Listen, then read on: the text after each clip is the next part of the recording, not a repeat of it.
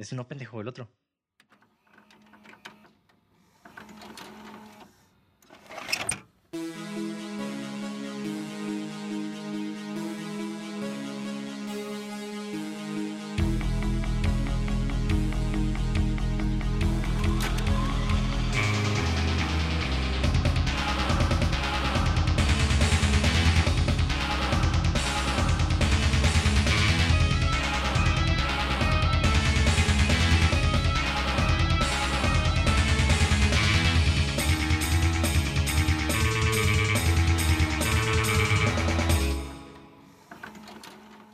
Bienvenidos a Cine666.mpg, el podcast donde en cada episodio su servidor Monty de André dialogará con Mauricio Villa acerca del análisis, crítica y hechos interesantes o pertinentes que envuelven a una producción cinematográfica de género de horror, misterio, ciencia ficción y otros géneros de carácter fantástico.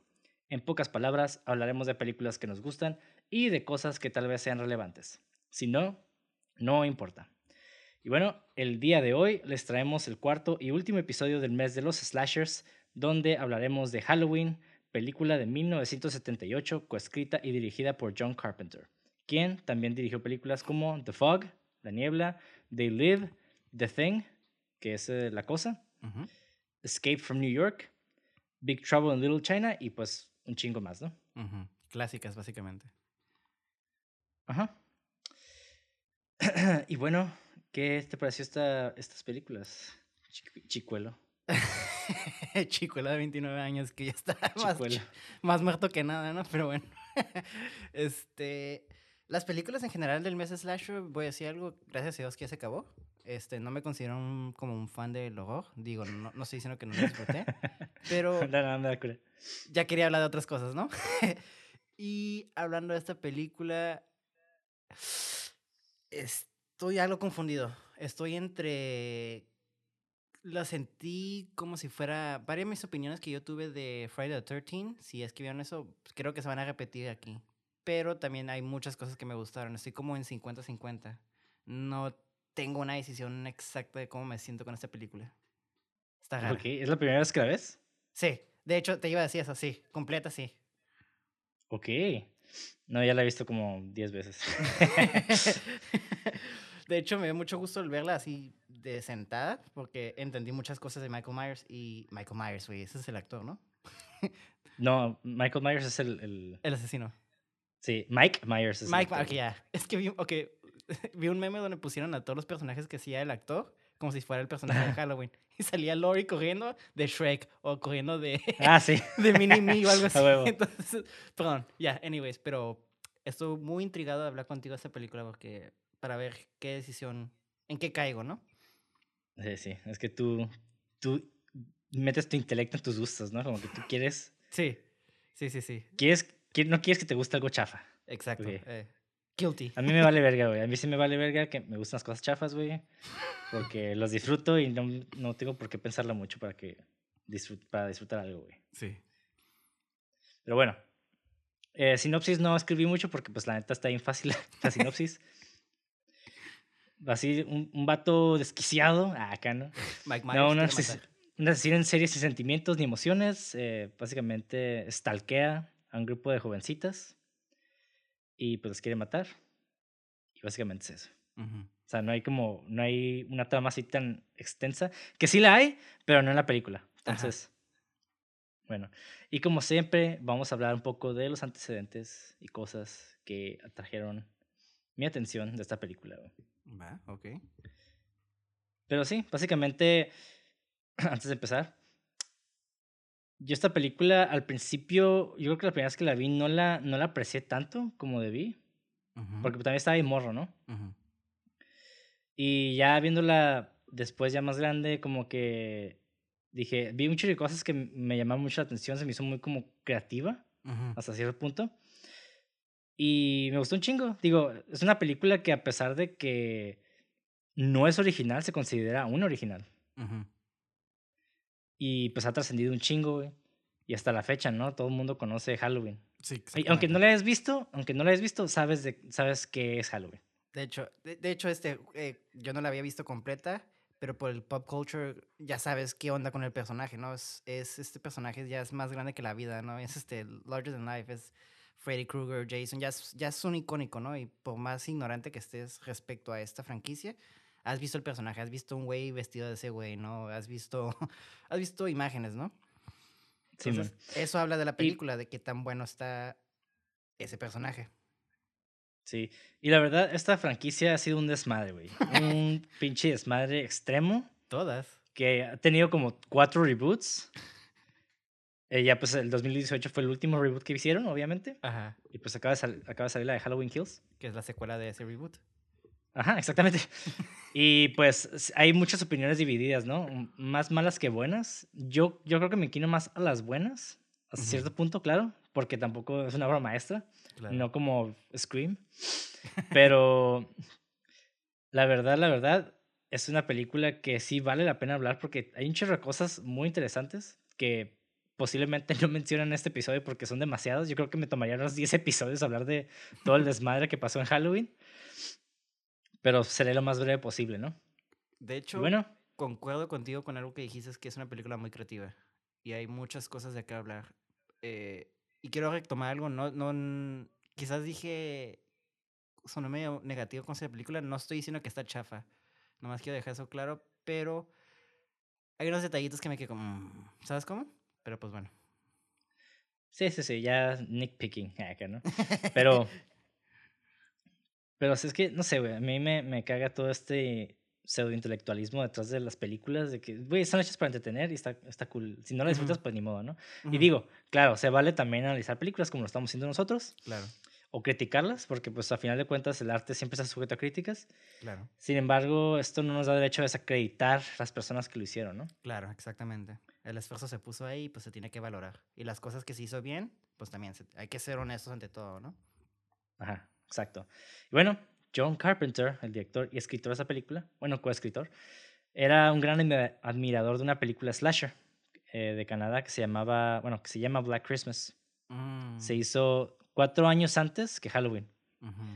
Y Bob Clark era el director de esa película. Y John Carpenter se acercó a Bob Clark y le dijo que eh, si él podía escribir una secuela para esta película. Y Bob Clark básicamente le dijo, ah, Simón, o sea, escribe lo que quieras, ¿no? Date. Ajá. Y John Carpenter empezó a escribir un guion original. Y básicamente Halloween fue lo que se convirtió en este proyecto, ¿no? Porque, porque Black Christmas eh, lo que seguía era otra festividad donde un asesino pues de género slasher pues tomaba, hacía, podrías parcial terror, ¿no? En un pueblito. Y básicamente Halloween fue este siguiente paso. Entonces iban por temáticas, la idea. Ajá. Ok. Y en ese entonces había, mm, estaba este productor ejecutivo que se llamaba Mustafa Akkad, que este güey básicamente, ok, voy a mencionar una diferenciación aquí. Un productor básicamente es el que se encarga en desarrollar un proyecto eh, cinematográfico, ¿no? Eh, que consiste pues conseguir lugares, eh, conseguir tal vez financiamientos, conseguir, bueno, hacer como básicamente una carpeta para tú llevarla a, un, a una persona que pueda financiar tu película y básicamente mostrarle cómo vas a hacer la película.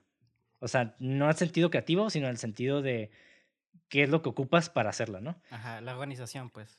Ajá. Y un productor ejecutivo es el que se encarga de supervisar básicamente todo este proceso o aquella persona que pone el dinero para, o más bien busca la financiación o pone el dinero para hacer la película directamente. Y pues Mustafa acá era un vato millonario que hacía películas. Y básicamente este güey y John Carpenter pues ya se, conocían junto con Deborah Hill. Deborah Hill es la productora de Halloween, que al mismo tiempo es la esposa de John Carpenter. Okay. Bueno, era la esposa de John Carpenter. Entonces, hace cuenta que esta pareja de esposos, de 29 años más o menos, pues tuvieron esta idea, se acercaron con Mustafa Akkad, que era el productor ejecutivo, y pues le mostraron la idea, ¿no? Y básicamente a John Carpenter y a Deborah Hill les tomó aproximadamente 10 días en escribir el guion, güey. Que pues es súper poquito, güey. O sea, hay gente que escribe en meses y todavía es rewrites, ¿no? Todo el tiempo está escribiendo. Digo, es Halloween, ¿no? No es como que tiene un guionazo. pues, o sea, el guion está bueno, pero no es una obra maestra tampoco. Está muy simple, pues está muy sencillo. No me sorprende que hayan tardado 10 días, es lo que voy a decir. A mí sí me sorprende, güey, porque, digo, a pesar de la simpleza del, del guion, hay muchas cosas que pueden salir mal, güey. Cosas bien pendejas. Y creo que 10 días para escribir el guion. O sea, cualquiera puede escribir tal vez un guion sencillo en 10 días, pero tal vez hacerlo mal. No sé si explico, güey. Eh, pero. Concuerdo contigo, pero viendo esa película, digo, no sé, tal vez estoy exagerando, pero no siento que nada se hubiera salido mal si bien seguido ese guion. Está demasiado simple. Hay guiones muy simples para que te equivoques, ¿sabes cómo? Y yo siento que este guion es demasiado simple para haberte equivocado. Uf, eh, sí te puedes equivocar con guiones muy simples, güey. Ok. Hay gente que utiliza guiones de cortometrajes de dos, tres páginas bien hechos y la cagan y ya, güey. sí, Pero sí habla del director, ¿no? O sea... No, sí, claro, claro. O sea, estoy hablando en general, pues. sí, sí, sí. Igual para tener una buena película, si no tienes un buen guion, la película sale chafa. Exactamente. Eso sí, concuerdo. Entonces, desde los cimientos está bien hecho. ¿Es perfecto? Pues no, pero tampoco es malo. Entonces, para mí, el guion de Halloween es un muy buen guion.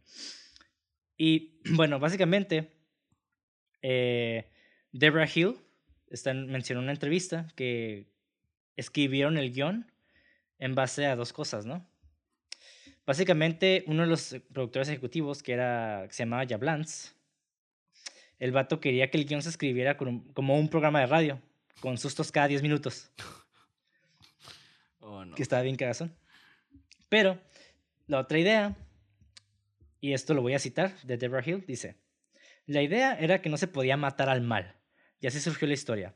Volvimos a la vieja idea del Samaín o Samahain, que Halloween era la noche en la que se dejaba de salir todas las almas para causar estragos entre los vivos.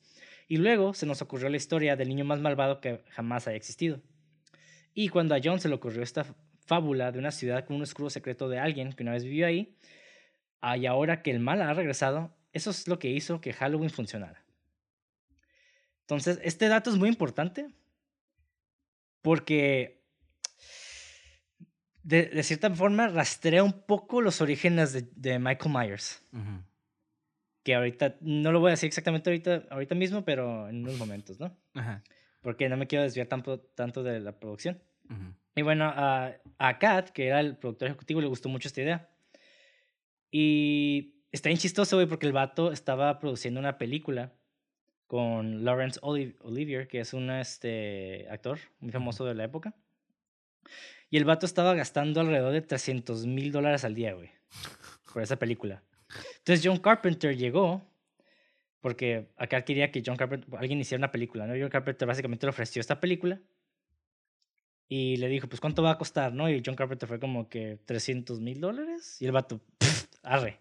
Así como que Se lo que estoy gastando... ¿no? Sí, güey, lo que estaban gastando en un día, el, el, el vato lo iba a financiar para toda una película, ¿no?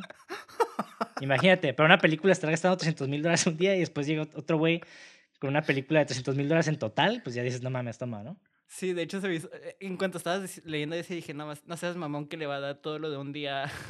Qué loco, güey. Para que vean el tamaño de producciones, güey. Sí, digo, estamos eh, viendo que John Carpenter era un director novato en esta época, güey. Digo, ya ha producido otros, otras películas, pero era muy novato, güey. O sea, antes de eso, sus películas eran clase B schlock feas, güey. O sea, no, tenía, no bien hechas. No tenía la fama que tiene ahora, pues. Sí, definitivamente no. Y Halloween fue como que ese impulso que le dio, ¿no? Ajá. Y porque no había tenido esa ese financiamiento anteriormente. Y John Carpenter para esta película consideró contratar a Jamie Lee Curtis. Porque obviamente también una parte influencia de esta película de Psycho, Psicosis de, de 1960. Claro. Sí. Entonces, pues, si no saben, Janet Lee es la madre de Jamie Lee Curtis, que es básicamente la protagonista de Psycho. Qué curada ese fun fact. Yo no sabía. Creo que me lo dijiste en el episodio pasado. ¿O lo mencionaste? Sí. Sí, y está cool porque este, esta última vez Jamie Lee Curtis se vistió de la, de la personaje de la mamá de Psycho. Sí, para la premiere, ¿no? De Halloween. Ajá. Exactamente. Eso se me hizo como bien cute. Sí, sí, sí. Ah, es paying homage a la. Pues ya sé que hay debate, ¿no? Pero yo la podría considerar una de las mejores películas de terror, como de el cambio ese que hizo. Entonces, de la era morena de terror, ¿no? Yo sé que no es como muy terror, pero me gusta considerarla. Porque a partir de Psycho como que hizo un buen cambio del género de terror. Vemos todos los películas de slashers y todo eso, ¿no? Entonces me hace como un OG respeto a eso. Y aparte como su mamá, como dices tú, se hace súper cute. Sí, güey. No, Psycho es un guionazo, güey. Definitivamente. Sí, pues una pinche película bien hermosa. También cinematográficamente, la dirección, los actores, todo está bien vergas y si está en blanco y negro, si no nos gusta el blanco y negro, pues chinga tu madre, ¿no? Pero igual. vean la de Colo con Vincent Van. no sé cómo se llama. No, no, vean la original. La original es lo mismo, pero la original siempre va a tener su, su atractivo. Sí, por, algo es la original, ¿no? Ajá. Y curiosamente, o sea, otro un poco fun fact, durante este mismo periodo que estaban, que estaban contratando a Jimmy Lee Curtis para Halloween, los productores de Universal Studio y el director Richard Franklin intentaron escribir a Jamie Lee Curtis en la nueva producción de Psycho 2. ok. Interesante. Sí. Y una cosa que se me pasó a decir, eh, ya ves que está basado, bueno, no, más bien inspirado en la película de Black Christmas. Ajá. En Black Christmas también habla de un asesino slash, un asesino que stalkea a unas morras de universidad. Ajá que curiosamente está basado en una leyenda urbana de un asesinato de una, de una niñera. Entonces, pues también está curada como que ese, ese círculo, ¿no? Este loop de llegamos a Halloween donde la niñera es la principal, ¿no? Sí, sí, sí. De hecho, todos los personajes mujeres son niñeras, si no me equivoco. Sí, ajá. Ajá. Básicamente. Bueno, no estoy seguro si todos los personajes. Sé que la Annie y la Lori, obviamente. Creo que la última. Ajá, creo que ellas dos, ellas dos nada más. Ajá, sí, sí, la última no. Ella era, pues no sé qué estaba haciendo ahí, pero nomás quería coger. sí, sí, sí, era para tener más gente para matarlas. Entonces. Ajá. Y bueno, como muchos saben, igual que, ya sabes, tenemos a Freddy Krueger, tenemos a Jason, tenemos a Ghostface. El personaje Michael Myers originalmente se le, se le llama, más bien desde el guion, se le denominó The Shape. Ajá. Ajá. Y The Shape está bien loco porque la palabra shape, que significa forma, fue, se tomó de los juicios de las brujas de Salem. ¿Qué pasó? Que sí sabes inglés. ah, sí, güey. Pero bueno, la palabra shape, que significa forma. tiene agua. Sí, güey. Ok. Perdón. Fue. Ok, ya. La palabra shape viene de los juicios de las brujas de Salem para describir a los espectros o espíritus del acusado que básicamente hace travesuras dañando a otra persona. Travesuras. Mm. ¿Como matando? Sí. Y está bien chistoso, güey, porque Michael Myers, perdón, Michael Myers, John Carpenter, el director, este, estaba en una, fue a visitar a, una, a un hospital psiquiátrico y el vato dice que cuando estaba ahí, eh, vio un morrito, güey. Un morrito que le dio un chingo de miedo porque tenía una mirada muy fija hacia él, como que no lo dejaba de ver. Pero mm. una, una mirada como muy maligna, güey. Te voy a decir esto de los niños, güey. Los niños tienen la mirada más maligna del mundo, güey. Los niños tienen la capacidad de verte con un tanto odio, güey. Que los niños, para mí, es lo más terrorífico del mundo, güey. Yo cuando vi la primera secuencia de esta madre y vi que era un niño, dije, ah, Fuck them kids, I'm never having a kid. ¿Para que me mate? Fuck no. sí, güey. Children of the Corn, güey. Sí, güey. Niños de los ojos negros, güey. Yo siempre he dicho que tener un hijo es traer maldad al mundo. pero, pero bueno, entonces John Carpenter se basó mucho en esa experiencia, por lo que decidió pues empezar con el morrito, ¿no? Sí. Con Michael Myers. Que y ahora, buena secuencia, ¿eh? El intro. Sí, güey. Sí, la secuencia está súper vergas, güey, porque tenemos este plano secuencia. Que un plano secuencia básicamente es un, un, una, un plano que no tiene cortes. Exactamente. Que simplemente sigue y no hay, no hay manera de. ¿Cómo decirlo? No hay saltos de cuadro, pues, por así decirlo. ¿no? Ajá. Y básicamente también esto ayuda porque pues lo estamos viendo como si fuera un POV, ¿no? Estamos viendo todo de las perspectivas del niño. Y vemos cómo levanta la mano, empieza a cuchillar a su hermana, si no me equivoco. Y empieza no. a matar. Ah, sí, su hermana, su hermana. Sí, ajá. Entonces te quedas como, wow. Lo que sí me dio risa es que al final cuando la cámara se va sacando, sacando, sacando y para hacerlo como long shot, este, wide shot digo, los, los papás no se movían y solo veían al, niño como que, y la mamá estaba con una posición como que, otra vez mataste, Mike. Ay, no. ¿Sabes cómo? Ay, mijito. Sí, por se me dio un poquito de risa de eso, pero por cuestión del tiempo, ¿no? Eh, pero me gustó mucho esa secuencia. Me metió mucho en el mood y me metió en el personaje. Y hablando un poquito de Shape, ¿mande? No, es que también me quedé tripeando eso de la mamá. Es de que, bueno, el morrito estaba de Halloween, estaba vestido. Ver un cuchillo con sangre como que no es tan anormal en Halloween. Entonces, tal vez no pensó que mató a alguien, ¿no? Bueno, sí es cierto. Pero lo que quiero hablar de, de, de Shape, que algo que me encantó, güey, que me quedó, wow, que es algo que se perdió en las demás películas de Halloween, es que The Shape, como le dices tú, más bien como se le dice, me gustó mucho que se sentía como un humano. Y lo que me refiero es que a veces había un niño que corría y chocaba con él y lo detenía, ¿no? Usaba el carro, y a veces se escondía detrás del agua y, veías que ponía la mano para empujarse, ¿sabes cómo? Y, y ahora en las películas se siente como que es algo más. Y está bien, no se vale jugar con eso, pero me gustó mucho, me dio como más terror el ver lo que era humano, ¿sabes cómo? El ver que le picaban el ojo y ¡ay! le dolía, pero luego le dan como 20 mil balazos y ya no está. Y era como, ¡uh! No sé, me dio. Y me gustó mucho que, que Lori, la, la Annie le cagara el palo y se detuviera en el carro, ¿no? no sé, le dio como una. John Computer, John Computer le dio como una personalidad muy humana, güey.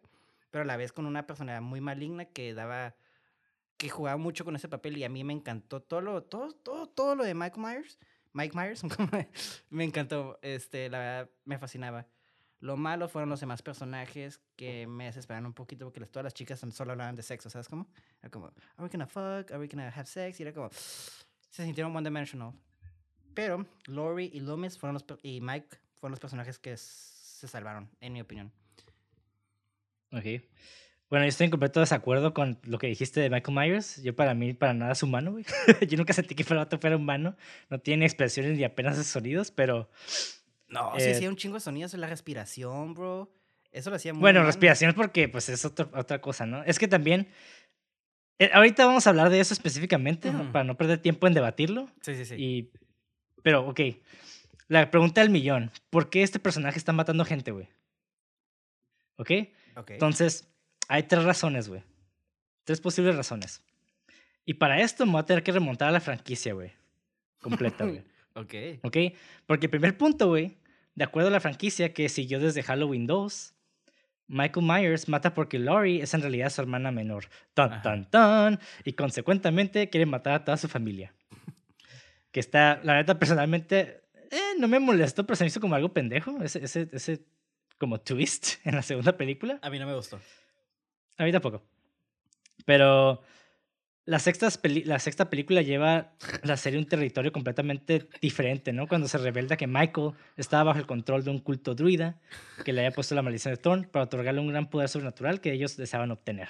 Entonces, básicamente, en Halloween Resurrection sale que pinche Michael Myers eh, lo están controlando un, culto. Eh, un grupo de un culto y que realmente es una víctima, ¿no? Esa película, güey, me gustó el concepto, güey, pero creo que lo ejecutaron de una manera tan absurda, güey, que me quedé como, come on. Sí. Y pues en este mismo, esta misma línea donde Michael pues es humano, en el, en el tercer remake de, de, de, Halloween, que fue el, el, el, remake de Rob Zombie, Ajá. que personalmente a mí sí me gustó mucho esa película, la primera, la segunda no tanto, pero la primera porque está fundamentando esta historia de Michael como un joven psicópata, ¿no? Como que ya le mete un pedo de enfermedad mental y un entorno abusivo, como que ya le está como justificando el por qué el vato es así. Como humano, ¿no? Y la nueva el segundo es de que la nueva franquicia revivió este misticismo, ¿no? De por qué Michael Myers quiere matar, dejando una especie de ambigüedad al hecho de que si realmente solo lo hace para esparcir miedo y pues básicamente, pues este nuevo remake del 2018, pues canceló toda la franquicia, ¿no? Que le siguió después de la primera, güey. Ajá. Y ahora, la tercera explicación, güey. Que de hecho se basa mucho en las, en las dos. Es como una combinación de las dos. Pero esta para mí es la mejor fundamentada. Y básicamente, güey, en un año después de, de la primera película, hubo una novelización de, la película. Para los que no sepan, la novelización es, es, hacer un libro a partir de una película, donde exploras más el universo de la película por medio de pues, texto, ¿no? Y ya como que le añades más cosas. Y de hecho se basó mucho, esa novelización se basó mucho en las ideas originales de por qué Michael Myers existe en primer lugar.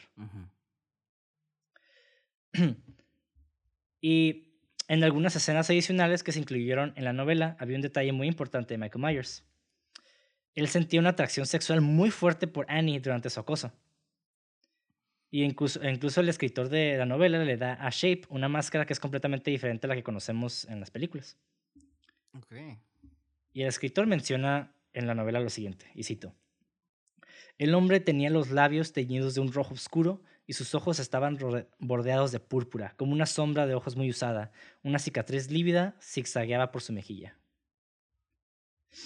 Hmm. Pero la edición más significativa de la historia de The Shape llegó con un prólogo de la novela, que comienza en Irlanda del Norte durante los primeros días de la raza celta y sitúa sus eventos alrededor del año 500 a.C., güey. Y esta, y esta historia se me hace muy vergas, güey.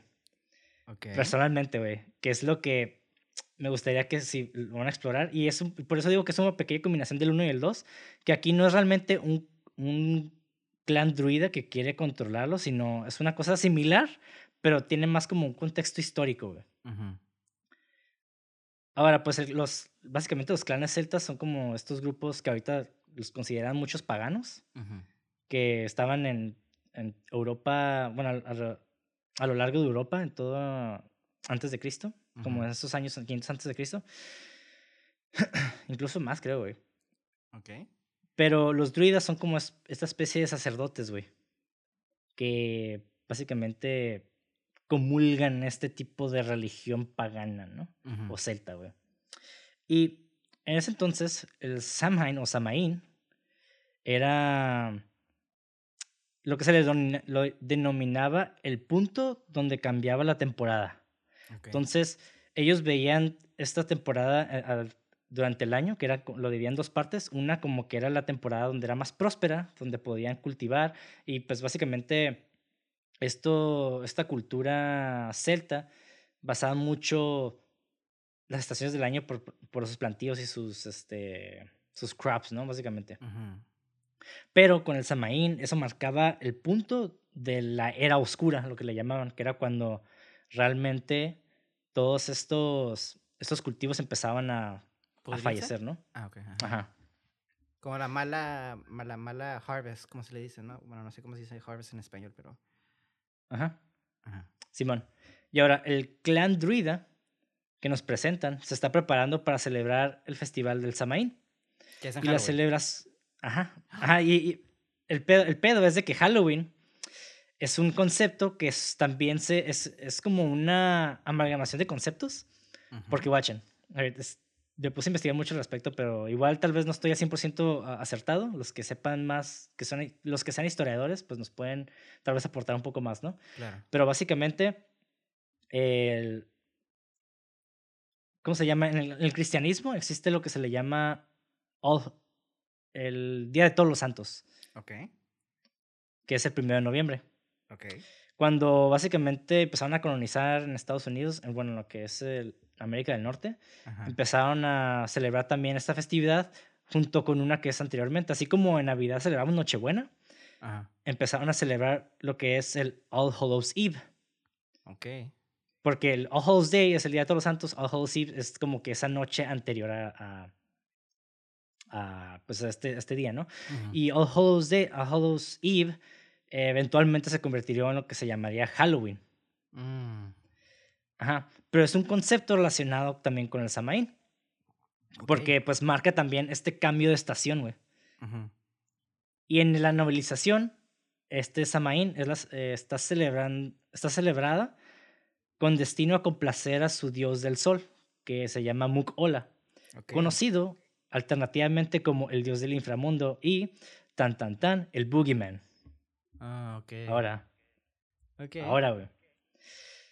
Estas personas están precedidas por el rey Winwill, cuya hija menor, Deirdre, o sea, ya sé que estoy mencionando como todos estos nombres, ¿no? básicamente este rey era un rey muy vergas, que básicamente está respaldado por este culto druida, y su hija menor, Deirdre, pues ya había alcanzado la mayoría de edad. La morra era como esta, era rubia y deslumbrante, y Deirdre es conocida como la joven más bella de este clan. Claro. Inevitablemente, pues empezó a atraer la atención de varios jóvenes guerreros por todo el país. Mm. Entonces, uno de esos jóvenes. ¿Quién le manda a ser tan bella? Exactamente, güey. Se hubiera vestido más fea. Ay, su culpa, güey. Su culpa por vestirse tan provocativamente, güey. claro. es un chiste, el Leo, ¿eh? Sí, ya sé. Y bueno, él llamó también la atención de un joven que se llamaba Edna. Ahora, Edna era un joven de 15 años que estaba enamorado de esta morra, pero se presenta como un, básicamente un desgraciado compasivo cuyo parto fallido lo dejó deforme. Básicamente el vato tenía un brazo arrugado y, la, boca la tenía un poco deforme, y, o sea que también tartamudeaba y le temblaba la boca, y etcétera, ¿no? Y pues a pesar de las burlas de su propia familia, por su pasión imprudente, porque el vato también era muy apasionado, Enda se convence a sí mismo de que si pudiera engañar a la familia sobre protectora de la princesa y poder hablar directamente con ella, posiblemente él podría ganar el corazón de la muchacha. Mm. Y esta certeza llevó a Enda a perseguir a Deidre un día, siguiéndola una vez que la encontró sola. Y aquí, está, eh, aquí es donde se empieza a poner creepy, porque el vato pues la perseguía, ¿no? O sea, como que la acechaba para pues, agarrarla sola. Cuando Enda se acercó a Deidre, ella confundió sus intenciones y, empezó a gritar por ayuda, ¿no? Sin embargo, ella comenzó a reír cuando se dio cuenta de que el verdadero plan de Enda pues era conquistarla, ¿no? Y pues la morra se empezó a burlar de él y la, humillación del vato pues lo dejó enfurecido y el vato se lo, pues, lo llevó a volverse una especie de alcohólico y a planear una venganza. Ahora, el día de Samaín, la gente encendió una gran hoguera y, y bailó en celebración. Enda se movió entre las personas, bebiendo y levantando una gran espada de carnicero, todo mientras miraba a Deidre y a su recién anunciado prometido Kulain. Su ataque fue rápido, cortando la pareja que bailaba con una ferocidad alimentada por rabia, cortando la garganta del, del futuro príncipe hasta la tráquea y luego clavando su espada hasta la empuñadura del pecho de Deidre. El placer que le proporcionó la venganza de Edna duró muy poco. La tribu, angustiada, se abalanzó sobre el joven discapacitado, desgarrándolo miembro por miembro y lo destrozó completamente, güey. Al final, solo quedó la cabeza cortada de Enda y el corazón removido, ordenado por el rey que fuera llevado a la colina de los demonios y maldecido por su chamán. Y así fue, con el chamán proclamando, y cito, Tu alma vagará por la tierra hasta el fin de los tiempos, reviviendo tu mala acción y tu repugnante castigo y que el dios Muk-Ola visite cada aflicción de tu espíritu para siempre. Y pues básicamente el escritor ya empieza a escribir en la novelización todas este, estas transmutaciones de la celebración de Samaín a lo largo de los siglos hasta que se convierte en Halloween. En All Hallows Eve y después en Halloween. Y, y voy a citar esto de Curtis, que es el escritor de, del libro. La diversión inocente de All Hallow Eve fue destrozada por algún crimen brutal e inexplicable y el espíritu original de la celebración se llevó a casa a un mundo horrorizado. Entonces, básicamente, esta entidad se manifestaba durante cada Halloween, ¿no? Y básicamente así termina el prólogo de la novelización. Y el siguiente capítulo se nos presenta ahora sí que a un niño de 6 años que se llamaba Michael Myers. Y el morrito está vestido de payaso y tenía ganas de ir a pedir dulces, ¿no? Y aquí, pues, realmente se presenta a Michael como un niño normal. Ok. Y su abuela le enseña acerca del Boogeyman y los orígenes más oscuros de Halloween. Y cuando la conversación se vuelve como muy morbosa, pues la mamá de, de Michael Myers regaña a la abuela, ¿no? Le dice como que básicamente le deja de contar esas historias al morrito.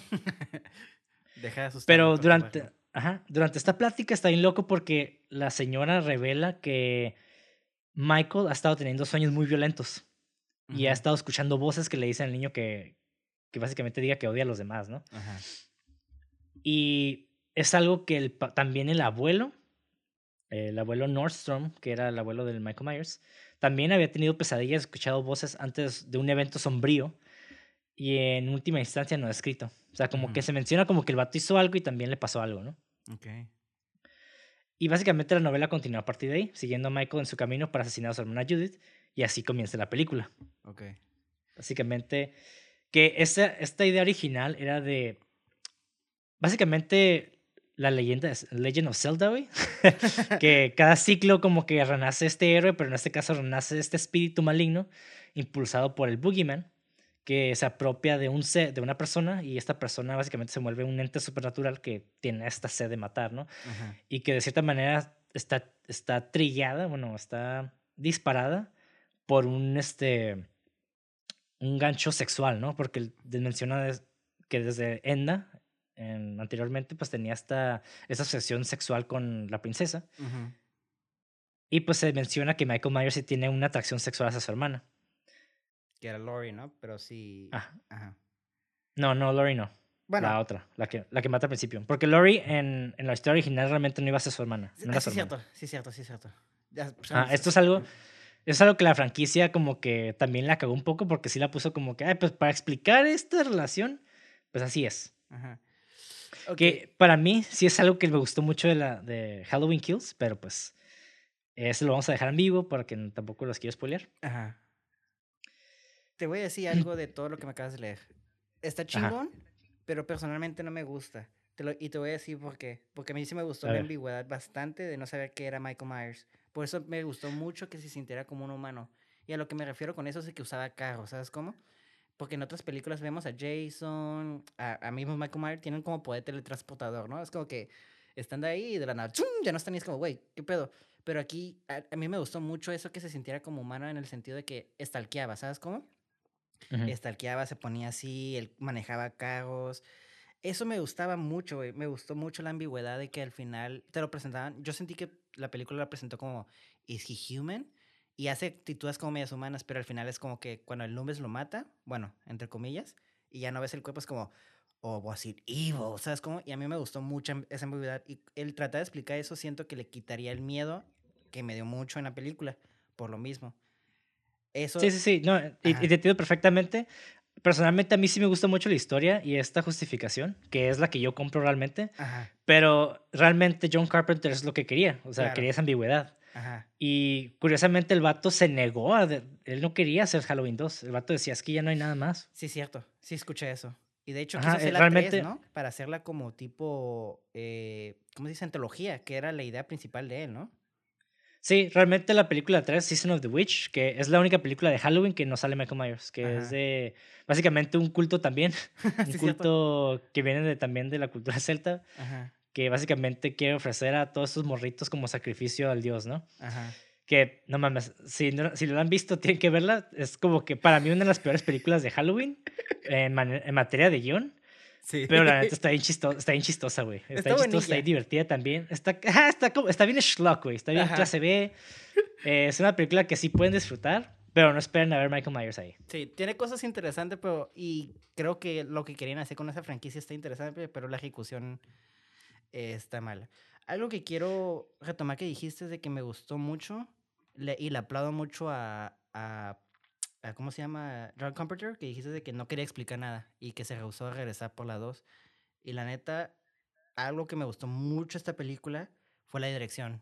La dirección como jugó con Michael Myers, por eso te digo, me sorprendió mucho la verdad, porque hizo el simple hecho de parar el carro y, o sea, parece que no es mucho, pero realmente habla mucho de Michael. ¿Sabes? Como, como ah, ok, sí se emputa, ¿sabes cómo? O sea, sí tiene la capacidad de razonar porque escuchó y Loomis decía, no, ese vato no tiene la capacidad de razonar, es más allá que el malo. Y eso es como, no quiero decir inconsistencias a propósitos en el guion, hacían esa ambigüedad que a mí me gustó mucho.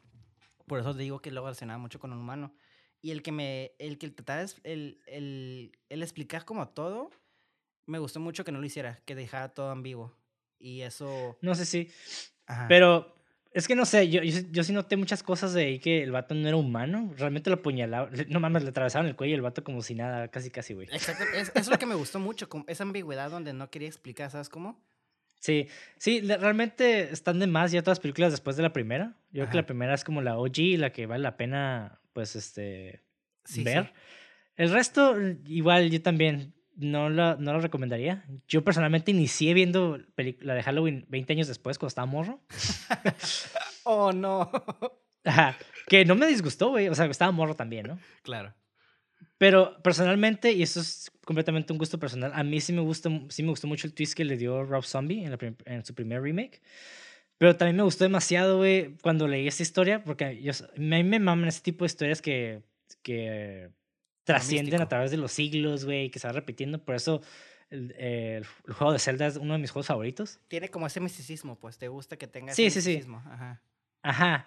Y digo, a pesar de que, que John Carpenter no le quiso dar esa, le quiso más bien dar esa ambigüedad para que para no decir como que ah, es completamente un, una entidad supernatural, también lo aprecio mucho, güey, porque también nos da a todos la libertad de escoger, ¿no? Exactamente, exactamente. Sí. Y bueno, ya con la nueva franquicia que acaba de salir con el director de Pineapple Express. Ah, porque es el mismo director. Sí, de hecho, creo que el Danny McBride le escribió la primera, ¿no? O co-escribió producto. Sí, o algo lo escribió. Se me hace chistoso eso, me que como, ah, mira, los comediantes son bien fucked, fucked up. pues sí, güey. A, a, final de cuentas, la comedia es tragedia más tiempo, güey. Entonces. Exactamente. Y bueno, también vamos a hablar un poco de la máscara, güey. La máscara de The Shape. Que está muy vergas. Sí, güey. Ahora, ¿tú sabes dónde viene la máscara, güey? No, de hecho, eh, era lo primero que me pregunté al momento de, de, de ver la película, porque pues en Scream vemos el porqué, ¿no? Y, y, lo hablamos en el podcast, en Jason también lo vemos el porqué, pero aquí me da curiosidad la justificación del porqué. Ok. Ok, para empezar, la intención de John Carpenter con el personaje de Michael Myers era de que la audiencia nunca debería poder relacionarse con él. Perfecto. Entonces, creó esta máscara de poker face que no sabes qué pedo con su cara, ¿no? Sí. I like que sí vemos como al final un poquito, ¿no? Vemos como un poquito su cara, pero no se ve completamente, no se ve como que alguien deforme. Exactamente. Que también es, que también es parte también a shout out a la novelización, ¿no? Que ahí explican de que el vato también era deforme anteriormente. Sí. Entonces, eso también está curada, como que si no sabes o sabes de esta historia, como que la, lo puedes apreciar también, ¿no? If you know, you know, you know. Ajá, exacto. y bueno, básicamente se reveló que el crew tenía dos máscaras para la apariencia de Michael Myers. Ok. La primera máscara fue de un payaso sonriente de Don Post Emmett Kelly. Los que no sepan quién es Don Post, eh, Emmett Kelly o creo que se llama nada más Emmett Kelly, no sé por qué dije Don Post, pero Emmett Kelly era un payaso a principios de los 1900 eh, uh -huh. que se hizo muy famoso porque durante la Gran Depresión el vato empezó a, a, hacer esta, básicamente creó esta apariencia de un payaso como borracho, homeless. Ah, el hobo homeless, el hobo clown. Ajá, ajá, exactamente. Básicamente él fue el que, el que sacó esta imagen a relucir, ¿no? Ok. Y que eventualmente muchos empezaron a replicar en el, en el neoliberalismo y. Perdón, estoy diciendo neorrealismo, güey. Sí, neoliberalismo. En el es otro pedo capitalista, güey. Pero en el neorrealismo. Y este, ajá, y es parte porque también durante la Gran Depresión, eh, pues mucha gente no, no, no, se relacionaba con los payasos normales, ¿no? Porque pues, ¿qué pedo? O sea, la, la, vida no es feliz porque deberíamos ser felices, ¿no? Un, un, un, un, paréntesis aquí, si te relacionas con un payaso, una, aléjate de mí, dos, estás fucked up. Tres, aléjate de mí Exacto. otra vez.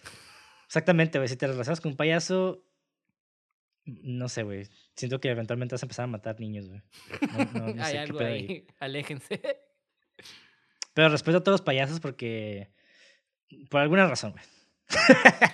Continuamos. Continuemos, sí. En fin, en fin, a esa primera máscara le pusieron básicamente un pelo rojo encrespado. Y lo probaron y, y sí parecía como muy demente y espeluznante. Pero no era precisamente lo que John Carpenter estaba buscando. Ok. La otra máscara, y este les va a gustar a los fans de Star Trek. La máscara es una máscara del capitán James T. Kirk de 1935. Shagner. que, que, se compró, ajá, que se compró por alrededor de un dólar en una tienda de disfraces en Hollywood Boulevard. Y básicamente, ajá, el, el, el, el encargado de la producción de. Perdón, del. Ah, fuck, se me fue la palabra bien ¿El de los props o el de la máscara, dirección de arte? La dirección de arte, gracias, güey. Básicamente la dirección de arte se, se encargó de buscar estas máscaras y pues encontró esta en, en Hollywood Boulevard y nada más como que le, le tiñó las cejas, las patillas, las arrancó, le pintó la cara de blanco y le puso un- el cabello con spray como color marrón Ujú. y básicamente le cortó un poquito más los ojos para que se vieran más, todavía más negros, ¿no? That's fucking genius, bro, porque ya había escuchado, no sé en dónde, pero ya había escuchado un asesino con la cara de Wi- William Shatner corriendo o algo así. Y no sé si conoces al youtuber que se llama Dead Meat, donde hace como counts de gente que muere. Me puse a ver varios videos de, de, YouTube y creo que él fue, de sus videos, y creo que él fue el que mencionó, porque ya, ahorita que lo mencionas, había escuchado eso, entonces, qué curada que William Shatner básicamente es un asesino, entre comillas, ¿no? Simón. qué cool, cool, qué cool, ¿eh? Wow.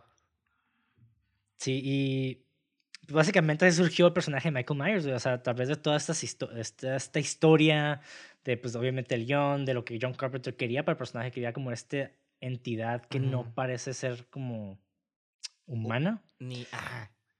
Y que realmente, ajá, con la nueva pues franquicia, pues sí revelan un poco más eso, ¿no? De que realmente, eh, ya soy Freddy Krueger, pero realmente Michael Myers es este un ente supernatural. Y es algo que mucha gente no le gustó de Halloween Kills.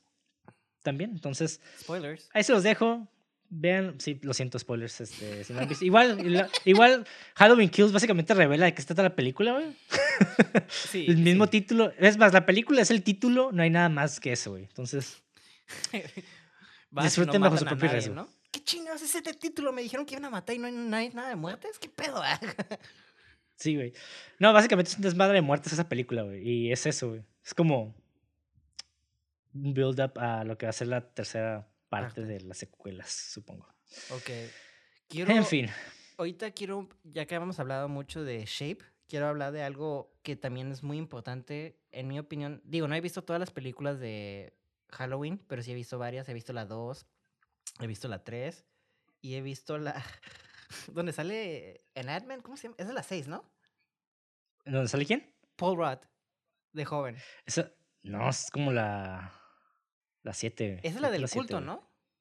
Sí, es la Halloween Resurrection. esa, esas son las que he visto. Y creo que también vi la de Halloween, donde sale un rapero peleando con Michael Myers como en Kung Fu. Eso, esa escena. Ah, esa es. sí, no, está. Uf, esa escena, oro. Pero bueno, lo que quiero decir es de que un personaje que no puedes hablar de, de Michael Myers, en mi opinión, sin, sin Michael. Mike, Michael, sí se llama Michael, perdón, ya me estoy confundiendo. Es Loomis. Loomis para mí me encantó ese personaje, aunque no sale mucho, pero me gustó mucho la intensidad de que el vato decía, ¡He's a fucking killer! Como que nadie le decía killer, pero el caso, pero que el vato, aunque era un personaje con una solo nota de que siempre estaba como, él los va a matar, pero me gustó mucho cómo con ese personaje creaba atmósfera y le agregaba como el feeling de no ser humano a Mike Myers, porque como y ya sé que estoy chingando con eso, pero me, fascinó mucho verlo manejar, güey. El simple hecho de verlo manejar me quedé, wow, ok. Es algo tan absurdo, pero muestra cómo el vato se está moviendo, ¿sabes? Cómo mueva, se muestra que Michael Myers se está moviendo de lugar acá, vemos cómo cambia de carro, cómo cambia de lugar, cómo muestra una persona que está pensando, pero con esos elementos de Lómez que dice, es un vato que es más allá, lo hace sonar como una una presencia más allá, ¿no? Y me gusta mucho cómo dirigió esto y jugó con esa ambigüedad que personalmente es lo que más me gustó de la película. La cinematografía con lo que juega con, Mike, eh, con ese asesino, vete a la verga, güey. Eh, crea una tensión bien chingona, güey. Y, sí, está muy vergas eso, güey. Eso le respeto mucho. Lo único que yo tengo de queja fueron los demás personajes, que eran como los, los teenagers, nomás hablaban de sexo, ¿sabes cómo? Y era como, I get it. Entonces, pero fuera de eso, Lori a mí me encantó. Eh, sí, o sea, hay que tener en consideración también. El tiempo. digo, ajá, no lo, no ajá, el tiempo, pero también, digo, no lo quiero justificar, ¿no? Nomás como para entender por qué es así. Digo, John Carpenter tampoco era una, un, un, director muy experimentado, ni escritor tampoco. O sea, sí lo era hasta cierto punto, pero el vato nunca realmente había hecho una película con, entre comillas, gran presupuesto, ¿no? Ajá. Estamos hablando de que el vato brincó de mil dólares o menos a trescientos mil. Sí. Entonces, ¿eh? ese es un pinche saltote, güey. Que 300 mil se considera, ya lo hemos mencionado un chingo, bajo presupuesto. Incluso en los 70 mm, ya, ya oyeron, ¿no? Que el productor ejecutivo estaba gastando que 300 mil al día por una película. y o sea, y esta película costó 300 mil. Exacto, ahí te dice los niveles de producción que hay, pues, dentro de, de esta industria. Exactamente. Y... Digo, no es como que todos se llevan una gran porción. Oye, de hecho, estuvo, está bien sad, güey, porque en Halloween, la primera película, John Carpenter pues dirigió y todo, pero el vato realmente no, no recibió tanta feria, güey. De hecho, se me hace un poquito muy triste la historia de John Carpenter porque mucha de su como de fama llegó después porque Big Trouble in Little China nadie le gustó y se hizo una clásica ya después. Este, varias de sus películas así son, han sido así, se me hace un poco como triste, que no, como que en el momento no se le reconoció como lo que debería ser, y ahora es como que ya lo amamos, ¿no? Pero pues es algo triste, ¿no? Sí, y, es un director que para mí es un artista incomprendido al, al 100%, güey. Sí. Porque el vato para mí es un estudioso de Lovecraft, güey. Tal vez no lo sea directamente, pero sí, güey. Porque mira, sí, sí, sí, estamos hablando de, de, Michael Myers y es un slasher y todo, pero, güey, la dimensión del personaje sí transmuta algo, algo cósmico, güey. Sí, exactamente. Y es lo que me gusta porque juega, y yo sé que estoy chingando, juega con eso de de que es algo cósmico más allá, es algo que vamos a, no entendemos, güey, pero le da esas cualidades humanas que en mi opinión te sientes como, ¡ay! No sé, como que, como que hace ese contraste de humano, pero sabes que no, lo ves como humano, pero detrás de la máscara y como no ves sus ojos, y como los ojos son como la ventana de la, del alma humana, te saca, es como que te saca, no sé, no sé si me explico, ¿no? Es como una combinación de toda la máscara y de un chingo, güey. Sí, bien cabrón, güey. Realmente. Ajá. No, digo, ah, no, sí, John Carpenter, pues, digo, ha hecho muy buenos trabajos. Igual, mucha gente, pues, no le gusta todo este pedo del horror cósmico porque es algo que. El horror cósmico es básicamente un horror que no es. que no se puede ver, ¿no? Es algo como que el, el temor a lo que no puede. a lo que la mente humana no puede comprender. Es un tejo que, que nos vuelve loco porque no lo comprendemos, pues. Exactamente. Y el vato pues ya tiene su trilogía apocalíptica, ¿no? Que es este The Thing, la cosa de otro mundo. Que curiosamente un, un shout out. Eh, en Halloween vemos que en pantalla están viendo la, la, película original de The Thing. Sí. Ajá. que John Carpenter le dio su twist acá. Muy de Un pedo más. Sí, no, está súper cabrón esa, esa película, güey, de John Carpenter. De, las También tiene The Prince of Darkness. Ah, perdón. Digo, también tiene The Prince of Darkness y también tiene Into the Mouth of Madness. Que, que, son películas que también vamos a hablar porque no mames, están bien vergas. y pues They Live. O sea, todas estas películas tienen, tienen este, esta esencia cósmica, güey. Esa, esencia Lovecraftiana, güey. Sí, sí, sí. Sí, y, y, la neta. Contigo. Sí, digo, y bueno, ahorita ya la estoy, estamos dimensionando demasiado. Yo creo que esta, esta obra maestra de, bueno, esta obra de Halloween. No, sí, sí, sí lo ves, sí lo ves. Sí. lo ves. No, no, no, no siento que estamos exagerados. Yo sí siento que es algo que se ve en, en esta película.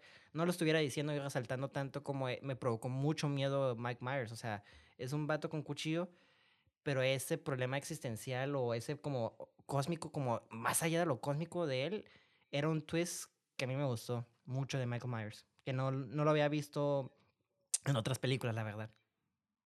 Sí, yo personalmente, a mí, a mí sí me hubiera gustado que se hubiera quedado hasta ahí, güey.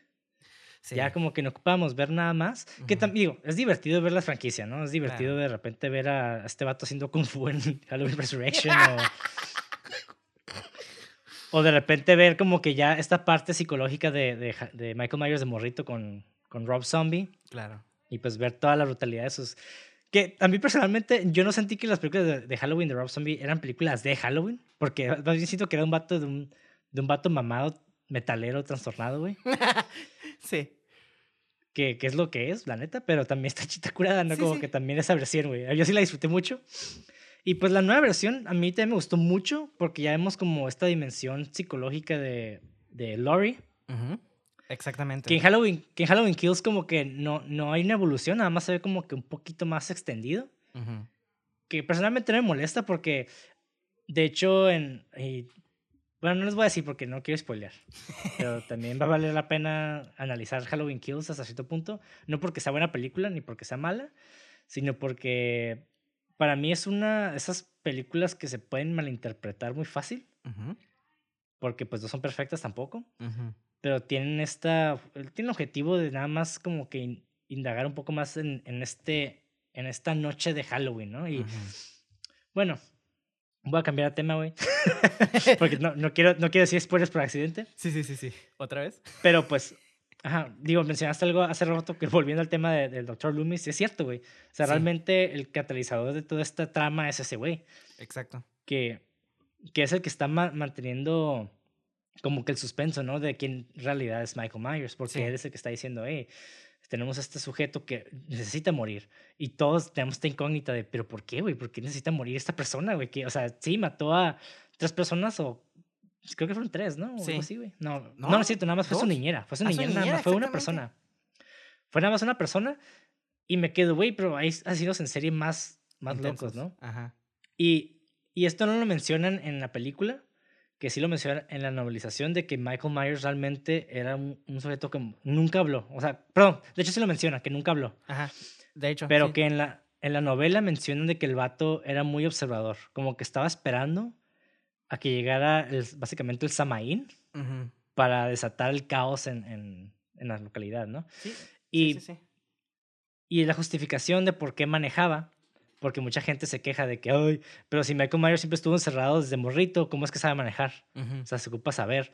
Bueno, es de que Michael Myers en el libro, el vato puso mucha atención cuando el doctor Loomis lo estaba manejando y llevándolo al hospital psiquiátrico. Entonces, a ese nivel de observación, el, el, morrito estaba de que tampoco se lo olvidaba porque retenía un chingo de cosas.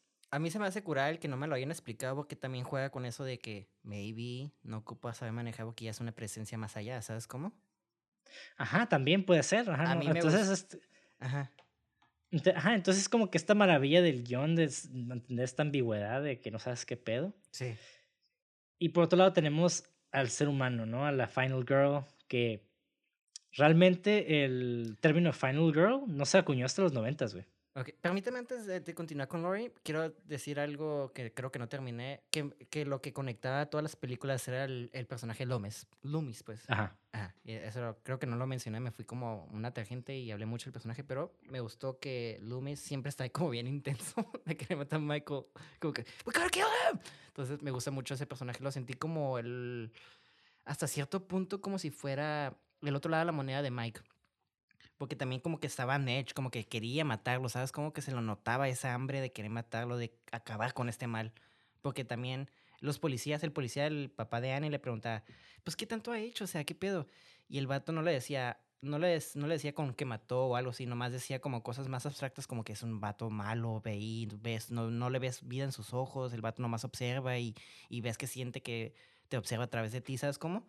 Entonces, mucho del diálogo que usaba Loomis era para amplificar esta como el, el lore, esta como misticismo de, de Mike, que es, que es que para mí estos dos personajes funcionan al mismo tiempo y si los separas están medio raros, por eso yo creo que Loomis es como el personaje que siempre sale, ¿no? Porque es como que el, el que más entiende a Mike. Sí, sí, claro, y pues también después tenemos a Lori, que es... sí, sí, no, no, está bien, está bien. Porque sí es, sí es muy importante mencionar al Dr. Loomis, porque realmente él es el, de cierta manera representa al sabio, ¿no? En el viaje del héroe, güey. Exactamente, sí, sí, sí. Pero es un, es un sabio que siempre está perdido, güey. Porque nunca, nunca aparece. Es un sabio y un héroe a la vez, pero realmente no, porque tenemos a Jamie Lee Curtis, que realmente es la heroína, ¿no? Claro.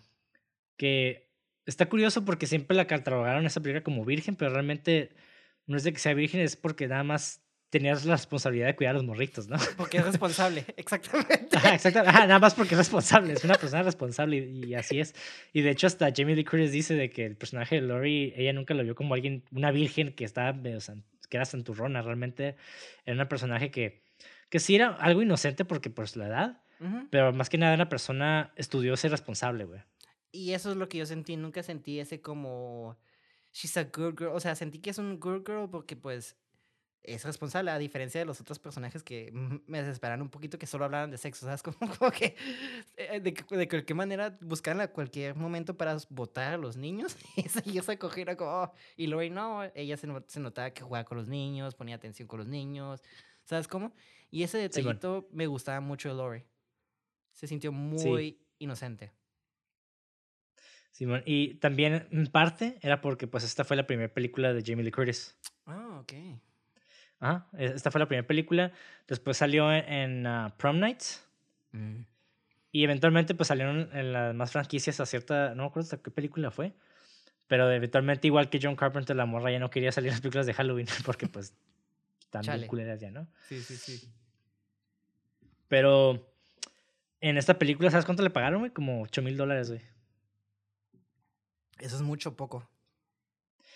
8 mil dólares, mira, para, hacer tu primera película, está ok. Ok. Porque pues la neta en México no te pagan tanto. bueno, depende, ¿no? Sí te pueden, sí te pueden pagar si, si es una película de, industria. obviamente, pero digo, en Estados Unidos, con, en Hollywood, pues era, era bastante poquito, güey. Pero también era su primera película, entonces tampoco está mal hasta cierto punto. Está decente. Ajá. Está, está ok, pues también la mujer era adolescente. De hecho, creo que era la única mujer adolescente en, en la película, güey. Ah, cabrón, ok. Está muy bonita, ¿eh? Digo, se me hace todavía muy atractiva a su edad, pero está muy bonita de joven. Sí. Y está curada porque también John Carpenter tenía esta. Pues tenía buena relación con, con la morrilla, ¿no? Jamie Lee Curtis. Ok. Y como la, la película se filmó ya, ya fuera de secuencia, eh, pues como no saben, la película no se filman obviamente en, en tiempo cronológico, siempre va a depender. Y entonces Jamie Lee Curtis no sabía a veces en qué situación estaba, si era al principio, al final, la mitad, no sé, ¿no? Entonces Joe Carpenter creó como una especie de medidor de miedo para que Jamie Lee Curtis supiera qué nivel de terror debería estar exhibiendo en cada escena. Ok. Como que. Digo, no, estoy no sé exactamente cómo le decía, pero haz cuenta que le decía como, ah, nivel 3 o nivel 5. No sé. ok. Y ya, ah, ok, ya, ok. Eso está curada. sí. Un pequeño dato, igual las personas se quieren dirigir, eh, es un buen dato para que, para guiar, o sea, por medio de números. O sea, a mí me caga, güey, que la gente se crea muy artsy y diga, quiero que actes en como en un color azul. Vete a la verga, güey, ¿qué significa eso, güey? ¿Triste? Yo nunca he escuchado eso, güey. Qué Güey, si es raza así, güey. Si es raza así, güey. Ay, no, no, sí te creo, güey. Güey, yo siento que sería bien culero para dirigir, güey. Yo, eh, ya sabes, como, como no sé hablar, güey. Y yo siento que es...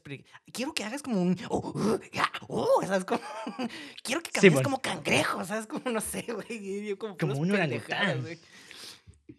No sé, güey. No, no, no. Ay, no. Yo, a mí se me da miedo dirigir, güey. Sé que... Mm, no quiero sonar culero. Tampoco... Sé que dirección tiene su pedo. No es tan difícil como otros departamentos, en mi opinión. Pero el lidiar con gente es pesado, es denso, es denso. Eh, Mira, es que sí está difícil, pero no ocupas tanto conocimiento en craft como el resto de tu crew. Ajá, a eso es lo que me quería decir. Realmente saber más, o, no importa, no, no tienes que saber más que todos los demás para ser director. Sí, y lo curada de ahí de como director porque tiene, te puedes apoyar del, del cinematógrafo. Y, y eso sí se los digo a gente que quiera empezar a dirigir. Tengan cuidado que su cinematógrafo no empiece a dirigir todo, aunque no tengas experiencia, porque pues eh, está bien que dependas de la experiencia de gente, pero pues tienes que tener también tus decisiones, ¿no? Sí, claro. Y sí, o sea, también, como me decía un maestro, ¿no? Un director es como un capitán de un barco, ¿no? Es cuando te pierden el respeto tu crew, ya dejas de ser capitán, güey. Exacto, vale, verga. güey. Entonces tienes que tener como una, una visión específica de lo que quieres y dar instrucciones precisas. Y eso es lo difícil realmente de ser director, güey, dar instrucciones precisas para que todos, o sea, básicamente tu trabajo es mantener en sintonía todo tu crew, güey. Estamos hablando de un chingo de gente, en caso de que sea una producción grande. O aunque sean cinco personas, güey. A veces. Es, más, güey, que una persona, güey, darle instrucciones eh, acertadas está cabrón, güey. Sí, güey. es más, tú te pones a pensar, ¿qué quiero comer hoy? Quiero unos tacos. Y luego a los cinco minutos, no, quiero una hamburguesa, ¿sabes cómo? No te puedes poner ni tú mismo de acuerdo, ¿sabes cómo? Entonces, el trabajar con más gente sí ocupas tener como una, una decisión, una, un carácter fuerte. Y eso yo siento que sí lo noté bastante en la dirección de esta película, porque realmente... Y, eso que... Y quiero llegar con un poquito a la comparación que hice de Friday al principio. Ya es que en Friday, cuando yo estaba hablando, a veces sentí que las tomas eran demasiado largas, se sentían como sin necesario. Hubo momentos donde sí sentí esto. Por ejemplo, cuando Annie se atoró en la, en la ventana y luego va por las llaves del carro, me quedé, ok, todo esto es innecesario, pero el payoff vale la pena, ¿sabes cómo? Entonces, es un, es un director que yo sí sentí que era lo que quería, aunque fuera su primera película, era una, una película que las decisiones que tomó eran como, esto es y esto es a la verga, ¿sabes? Como no sentí que era una película como titubió y, y respeto mucho esto de John Carpenter que para hacer su primera película, güey, las decisiones que tomó con Michael Myers, este, con Mike, Michael Myers, este, con Loomis, la manera en que eh, eh, la cinematografía que quiso eh, que usó su cinematografía para contar una historia. Esa película usó mucho de Show Don't Tell, aunque los personajes eh, secundarios eh, fue lo que mm, creo que para mí me empezó a cansar mucho. Tengo que respetar mucho como primera o para prima de este de John Carpenter, wow, eh, realmente yo sí siento que es una película que tienen que observar para estudiar dirección, porque este vato hace un chingo con poco, güey. Sí, exactamente. Y también es parte del, del horror austero, ¿no? Tienes que hacer un chingo con poco, güey. Es como que es obligatorio casi, casi, güey. Sí, sí, sí. Sí. ¿Y tú cómo viste el, personaje de Lori? Al principio me empezó como, pues, a ser tu típica Virgin Girl, pero al final, en, en cuanto empezó a avanzar, te digo, me gustó mucho cómo ella cuidaba a los niños, nunca vi, nunca sentí como los, los otros tipos de que los aventaban nada más para coger ella, como, ah, vamos a hacer un Jack Lantern, vamos a ver la película. Te digo, se sintió una muchacha muy inocente, sin necesidad de jugar con su sexualidad. Hasta se me hizo tierno cuando la tipa le dice, ya le dije al chico que te gusta, aunque nunca lo vimos, pero ella se ponía muy nerviosa, ¿sabes? Como, ay, ¿por qué hablas con eso? Simón. Y eso le da, Simón. Eso se me hizo muy curada. Y me, y me gustó mucho que sí hubo momentos donde ella nomás gritaba y corría y se quedaba, pero también luchaba, ¿sabes cómo? Entonces, a mí se me gustó mucho. Se me hizo una actuación quizás no como que, uy, a la verga, pero por algo se le llama uh, la the first scream queen, ¿no? scream queen. Scream queen, perdón. Entonces, me gustó mucho ese personaje. Yo sí siento, si no hubiera sido ella eh, la actriz, la película o cualquier otra actriz, siento que hubiera sido como, eh, Siento que ella le agregó como una inocencia que no estaba en el guion. No sé si me explico. Ajá.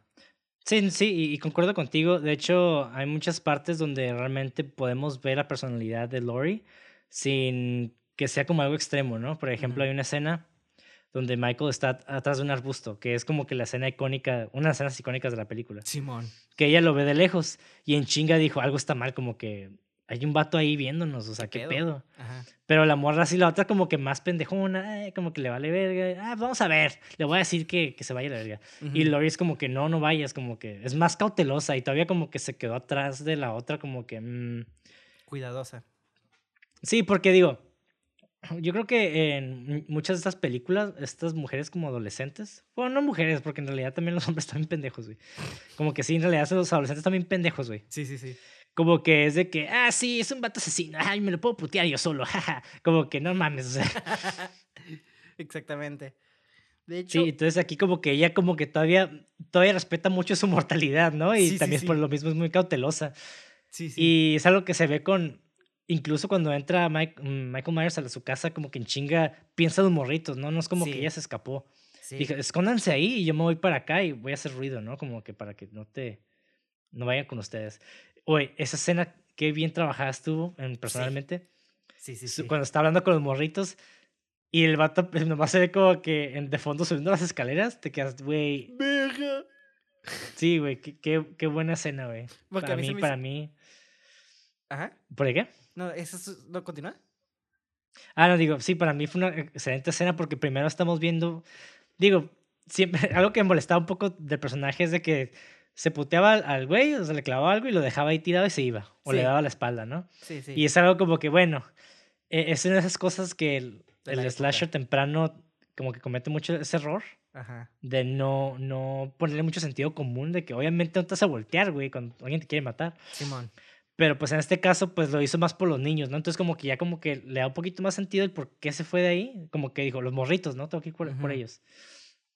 Y vemos al vato de atrás, entonces ya como que no solo te preocupas por ella, sino también por los morritos. Y es como que, oh, fuck.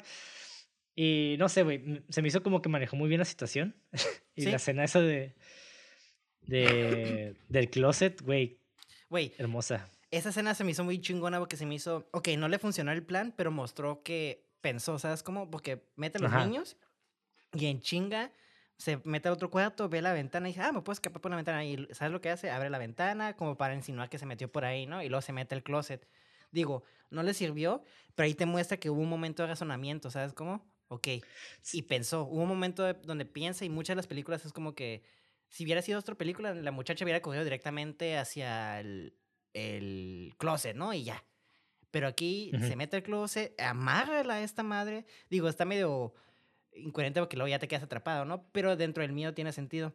Y luego a partir que el pinche Michael empieza a, cuchillar o a romper la ventana, digo, la, el closet, la mujer empieza a agarrar cosas para defenderse, ¿sabes? Como no se queda como... Simón. Y entonces eso se me hizo curada. Y entonces me gustó mucho. Y algo que pensé es de que la morra se pudo haber escapado por la ventana, güey. O sea, realmente sí, sí se pudo haber escapado, pero pensó los niños, porque los niños no se hubieran podido escapar por la ventana. Exactamente. Y eso es algo muy por eso no lo hizo. Algo muy interesante de Michael Myers que eh, en esa película, ya digo, en otras películas ya creo que ya sí matan niños, este, sobre todo en Kills, si no me equivoco. Pero me gustó algo que no sé, que chocaba con niños, pero nunca les hizo algo, ¿sabes? Como, como que tuvo su límite y eso también me gustaba, que el vato nomás tenía como su emo que también habla mucho del personaje.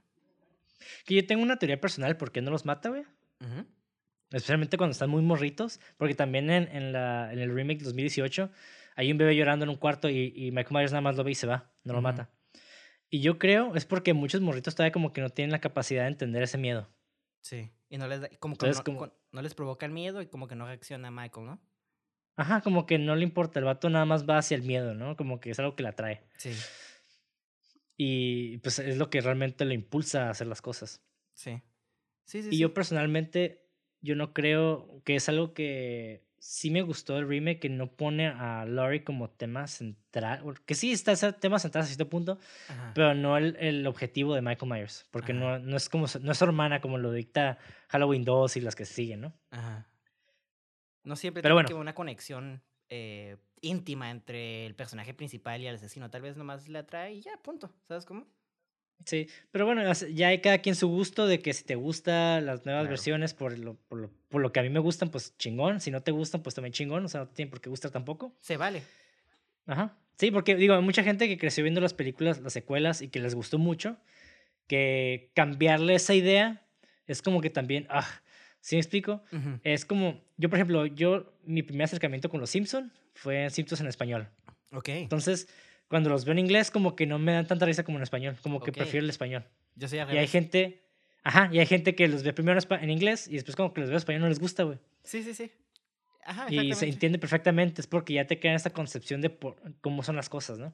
Eh, a mí me pasa también en Dragon Ball, en, en japonés y en inglés no los puedo escuchar. Y eso que a mí me gusta escuchar el idioma original de cualquier cosa, pero el, la voz de Goku ya es tan icónica en mis oídos que al escucharlo en otro idioma es como, Ugh, the fuck is that? Simón, Simón exactamente, exactamente, güey. Tú no eres mi Goku. y eso es un tema que me gustaría hablar eventualmente de, de, cómo percibimos las películas y por qué nos gustan y no nos gustan. Y no tanto por el hecho de que sean buenas o malas, sino por la preconcepción que tenemos y cómo nuestras emociones influyen en eso, güey. Pero pues es otro tema, ¿no?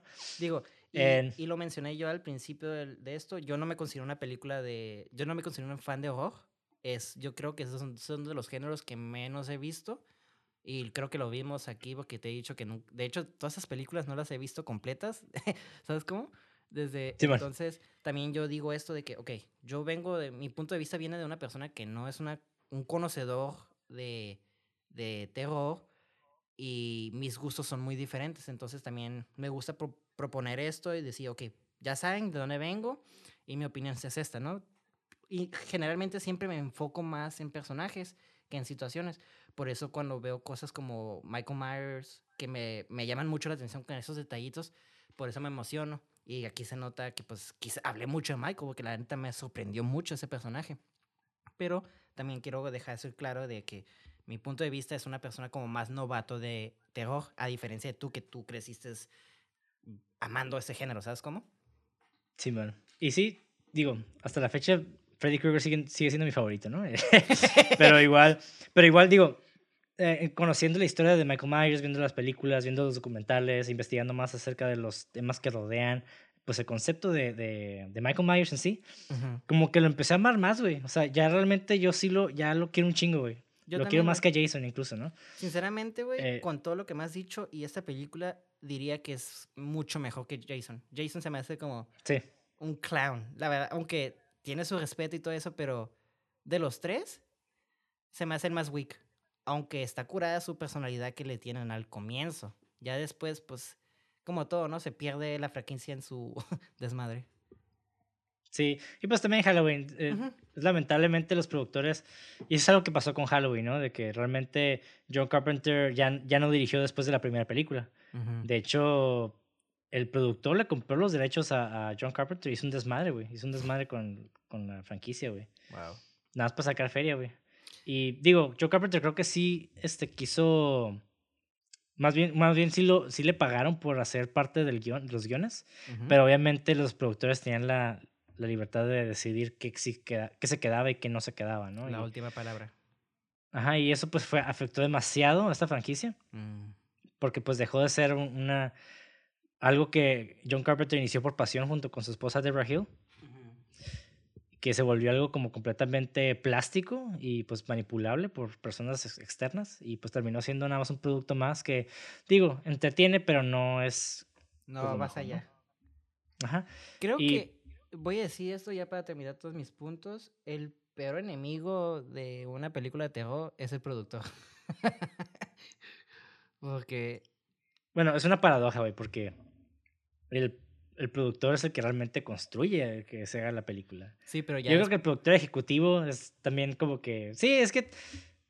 Depende, güey. Depende de la persona también mucho, güey. En cuanto hacen la primera, ya la segunda... Sí, y lo vemos en todas las películas de terror. No es no es curiosidad o es un simple hecho de que la primera siempre está chingón y las segundas y, o todo lo que sigue ya bajan de calidad. Y ahí es donde yo veo y he estado viendo, hablando contigo, que los productores, hay que hacer la secuela, hay que hacer, hay que hacer más, más, más, más, más, más, más. No importa, no importa, más, más, más, más, ¿sabes cómo? Por eso digo que el productor es como el peor enemigo de las películas de terror, sobre todo que como son más baratas, entre comillas, de hacer, pues es más fácil de sacarle dinero, ¿sabes cómo? Sí, pero pues también, es que es como una paradoja, porque el, el, productor es el mal necesario, güey. Sí, sí, sí, está, está chistoso. Sí. Y pues que, güey, la neta, sin productores, los directores nada más son, son artistas frustrados que viven en los sueños, güey. La neta, güey. Sí, sí, sí, sí.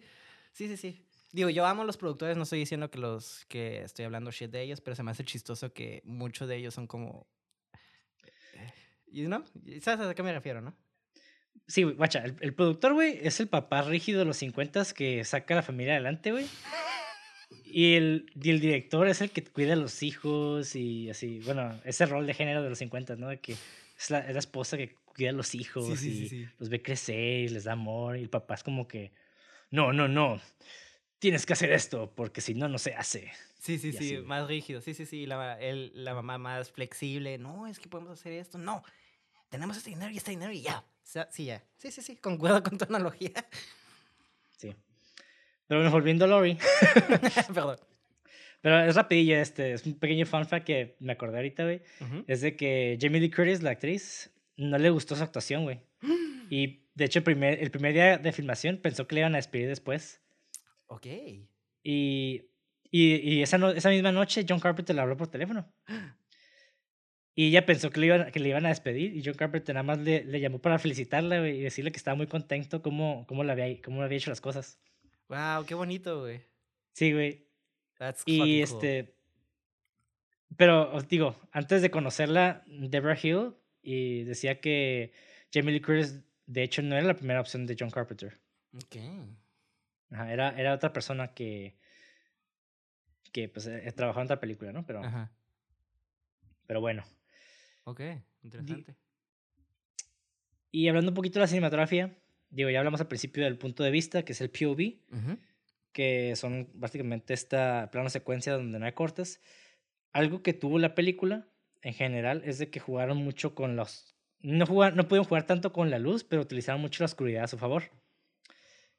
Porque esta oscuridad que se ve en pantalla es porque realmente el crew no tenía dinero suficiente para tener más luces, entonces pues trabajaron con lo que pudieron, ¿no? ¿Sabes qué te voy a decir respecto a eso?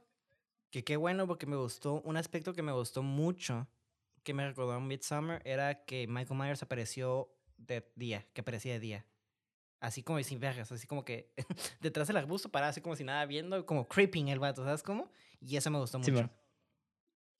Sí, y para mí, güey, el mejor uso de, de, iluminación que se hizo en esta película, que ha trascendido, güey, y que mucha gente lo ha estado utilizando mucho en otras películas. hay, una, hay una escena, güey, donde se ve Lori llorando y atrás se ve un cuarto oscuro. Y empezamos a ver a The Shape apareciendo como en la oscuridad. Simón. Ah, bueno, pues eso, pues se, se... Digo, desconozco si fue algo como nuevo en esa película, pero realmente fue algo que sí influenció mucho, mayor influyó en el futuro a otros, a otros cinematógrafos, de utilizar como una, una, un interruptor de atenuación de luz. que básicamente iluminaba lentamente la máscara. Y pues esa, ajá, o sea, realmente, pues casi siempre como que la iluminación se juega más bien eh, la, aparición del monstruo se juega con sin la iluminación en sí, se juega con el vato apareciendo en un lugar, ¿no? Y con cortes y con sonido y la fregada. Y aquí se hizo muy tenuemente sin jumpscare y, güey, no mames, está en vergas, ¿no? Sí, de hecho, sí es cierto, ahorita que dijiste jumpscares, no, creo que nomás hubo como dos y nunca hubo, y nunca fueron de Michael Myers, sino fue del papá de Annie, que era un policía que le gustaba aparecer atrás, como que hasta Loomis le dijo, casi te disparo o algo así, ¿no? Te quedas como, ah, ok, qué chistoso que el policía hiciera los jumpscares en lugar del asesino. Simón, güey. Y bueno, ya pasando a otro tema, porque ya queda poco tiempo, güey. Tengo que apurar un poco. es que no, voy a hablar de esta madre un chingo, güey. Tú date, güey. Diseño sonoro, güey. El. Para empezar, güey, el, la, la rolita de Halloween. Qué chingona, güey. Sí, icónica, güey, icónica. Sí. Pero algo que me llama la atención es de que John Carpenter en todas sus películas realmente él hace, bueno, en la mayoría eh, él ha hecho su música. Sí. Es algo que a mí me sorprende mucho, que es como, es director, productor y su propio compositor. Y es como, wow. Vergas, the triple threat. Sí, y el compás de Halloween es algo muy raro, güey. Porque está hecho en cinco cuartos, no está hecho en cuatro cuartos. Ah, ok, explícanos, tú que eres más músico que yo. Yo siempre explico con, lo quiero más cangrejo o lo quiero más serpiente. Y ya, ¿no? Aunque tuve siete años de música clásica, de estudio de música clásica. Explícanos qué es esto, Ricardo. Ok. Básicamente, una canción, güey, se estructura por, por medio de compases, ¿no? Y un compás eh, va a depender en se llama cuatro cuartos cuando hay cuatro. Ay, no voy a decir nombre de la, de la, de la nota porque, pues, si no cuatro entienden, pues no, ¿no? Ajá, básicamente en cuatro tiempos, ¿no? Así, un, dos, tres, cuatro. Un, dos, tres, cuatro. Y se resetea como que esa, esa, esa estructura, ¿no? Entonces, no sé, digamos que. Bueno, más bien todas las, todas las películas, todas las canciones pop que oímos, en la, que oímos en la radio casi siempre tienen esa estructura de cuatro cuartos, que es la más común. Y este, y pero cinco cuartos es algo muy inusual para canciones, güey, porque es un, dos, tres, cuatro, cinco, un, dos, tres, cuatro, cinco, un, dos, tres, en vez de un, dos, tres, cuatro, un, dos. Entonces, digo, tal vez no tiene mucho sentido para los que no son músicos ahorita, porque es algo que visual, tendría que explicar visualmente para que sea un poco más comprensible. Pero, ajá, el, punto es de que es raro. Es, un compás que te te, te, te, tienes que acostumbrar a otro ritmo a diferente de si eres músico, pues ya estás acostumbrado a otro tipo de ritmos, ¿no? Simón. Le llama complejidad, pues. Ah, pues yo no le llamaría ritmo, güey, porque también el ritmo se, se mide por velocidad. Eso sí, Y el, el, compás no tiene nada que ver con la velocidad, es más como la, estructuralmente. Sí, sí, sí, tienes razón. Ajá. El punto es de que John Carpenter aprendió este, este tipo de, de compás por medio de su papá, porque su papá también era músico. Oh, cool. Ajá. Y pues ya saben, realmente John Carpenter fue el que, porque el vato usaba mucho sintetizador, fue realmente el que impulsó este uso de sintetizador en los ochentas, güey. En las películas de horror. Y es algo que ahorita estamos replicando eh, con, con, con, series y películas de terror de esos tiempos, ¿no? Simón. Pero originalmente John Carpenter es el OG en ese aspecto con las películas de terror, güey. Sí, sí, sí. Eh, es que John Carpenter no se le reconoce tanto como se debería, pero si Wes Craven es como el, el papá del nuevo horror con, con Scream, yo diría que, que John Carpenter es el papá de, del terror de... Es que es, es, ¿Me atrevo a decir eso o no? Del old school slasher horror, porque yo sí siento que sin... Yo sé que Psycho promovió mucho, ¿no? Pero y Leatherface creo que también salió. Texas Chainsaw Massacre salió primero que. Sí, que salió primero. Ajá, entonces. Digo, gracias a ellos dos, creo que Michael Myers tuvo más potencia porque pues pudieron ver esas dos cosas como. Este. Bases, ¿no? Como para. ¿Para qué pedo? Entonces a mí se me hizo muy chingón que. Personalmente yo sí siento que el vato. Este. ¿Cómo se llama? Carpenter. Carpenter. Ajá, cambió el game el juego del horror con Michael Myers. Y lo vemos en la música, o sea, no nada más en la música, sino en, en todo, pues. Sí, pues yo no sé si decirlo como que son, porque para mí son de la misma generación, Joe Carpenter y Wes Craven. Pero yo creo que sí, e, entre ambos construyeron el género del slasher y pues el horror como lo conocemos ahorita, güey. Sí, sí, sí. Tío, ya ahorita ya eh, con A24 y toda esta, esta cura más como indie, eh, con este feeling indie, con más este exposición de planos y más un ritmo un poco más lento, pues ya ha evolucionado el horror, ¿no? Con, Pues ya hablamos de Lighthouse, ya hablamos de Midsommar, perdón, de Midsommar, no, de Hereditary. Y entre más, ¿no? Ese es como el horror artístico, que me gusta decirlo, aunque no es como un género, pero... Sí, y luego tenemos la contraparte como James Wan, ¿no? Que ha llevado también el, género de horror como a, un poco, algo un poco más genérico, pero que también le ha dado lo suyo, ¿no? O sea, yo tengo mis, mis puntos de vista muy fuerte con mal, ah, ¿Cómo se llama? Maleficent. Maleficent. La, Maleficent. No me acuerdo cómo se llama la nueva película, pero a mí se me hizo bien vergas, güey. Y no voy, digo, no la voy a analizar, pero se me hizo muy vergas. Yo no la he visto. En fin. En fin, regresando al diseño ah. sonoro, güey. John Carpenter le mostró la película de Halloween a una productora ejecutiva antes de que estuviera terminado. Y pues le mostró la película sin música. Y a la ejecutiva no le gustó, le dijo que no daba miedo y que estaba bien chafa. y después de que se estrenó la película y ella la vio, cambió de opinión porque pues ya con la música eh, es lo que le da realmente el feeling a la película, güey. Exactamente. De hecho, la música puede cambiar bastante un producto. Puede ser una escena más vergas o puede ser la escena más culera. Entonces, personalmente, cada vez que se escuchaba el y estaba, ah, shit. oh, no. Me ponía nervioso. Entonces, en este caso, la música aumentó la atmósfera de la película y hasta cierto punto el mitos de Michael Myers. Sí, güey. Definitivamente ya es un leitmotiv, ¿no? Ya es como que si oyes la rola, no la puedes separar del personaje. Y es algo también una genialidad, ¿no? Sí. No es como Scream, que, digo, a pesar de que es una de mis películas favoritas de horror, si no es que mi favorita de todo el universo mundial. Ah, cierto, güey. no, ya lo sí, ya lo dije, güey. Ya lo dije, aquí se dijo. Es la, mejor película del mundo, güey. este. Para mí, no, o sea, no hay, no hay un leitmotiv con, con, con este, Ghostface. Y con Freddy Krueger sí hay, con, pero más con el canto de las niñas, pero no hay tanto, no hay algo tan tan icónico como la canción de Halloween y en relación con Michael Myers. O sea, realmente no se puede separar. Igual, para mí, sería el equivalente a Darth Vader y el, The Imperial March. Y, la marcha imperial, güey. No olvides Jaws. Y Jaws, ajá. Jaws. Yo creo que de los horrores, de los monstruos icónicos, lo más que se acercaría como un leitmotiv a Michael sería Jason con él. ¿Sabes cómo? Pero. Ah, sí, cierto también es muy diferente. Digo, es como más, este, no es como más música, pero pues funciona lo mismo, es un leitmotiv, ¿no? Simón. Bueno, el punto es de que, ahora maestra, amo esa rola. Y si la vi en el cine, no mames. A mí, me, a mí me, me dio es que lo freeze la primera vez que la vi en cine, güey. Ah, chingón. Pero bueno. ya les mencioné que esta producción se hizo con un presupuesto de 300 mil dólares. Pero, básicamente, eh, recaudó ese año alrededor de 47 millones de dólares en taquilla en Estados Unidos, güey. Le fue bastante bien. Sí, güey, bien cabrón. Y en 2008, las recaudaciones equivaldrían más o menos. Perdón, en ese entonces 47 millones de dólares es algo que en el 2008 equivaldría a 150 millones de dólares. O sea, es un putero, güey. Y dices que no vio nada de este dinero casi, ¿verdad? No, no vio casi nada, güey. De hecho, creo que no le pagaron lo que le debieron haber pagado. Y esa fue una de las razones por las que tampoco quiso dirigir las siguientes de Halloween. Y básicamente, Halloween se convirtió en una de las películas independientes más exitosas de todos los tiempos. Pues sí, sí, wow. Cool.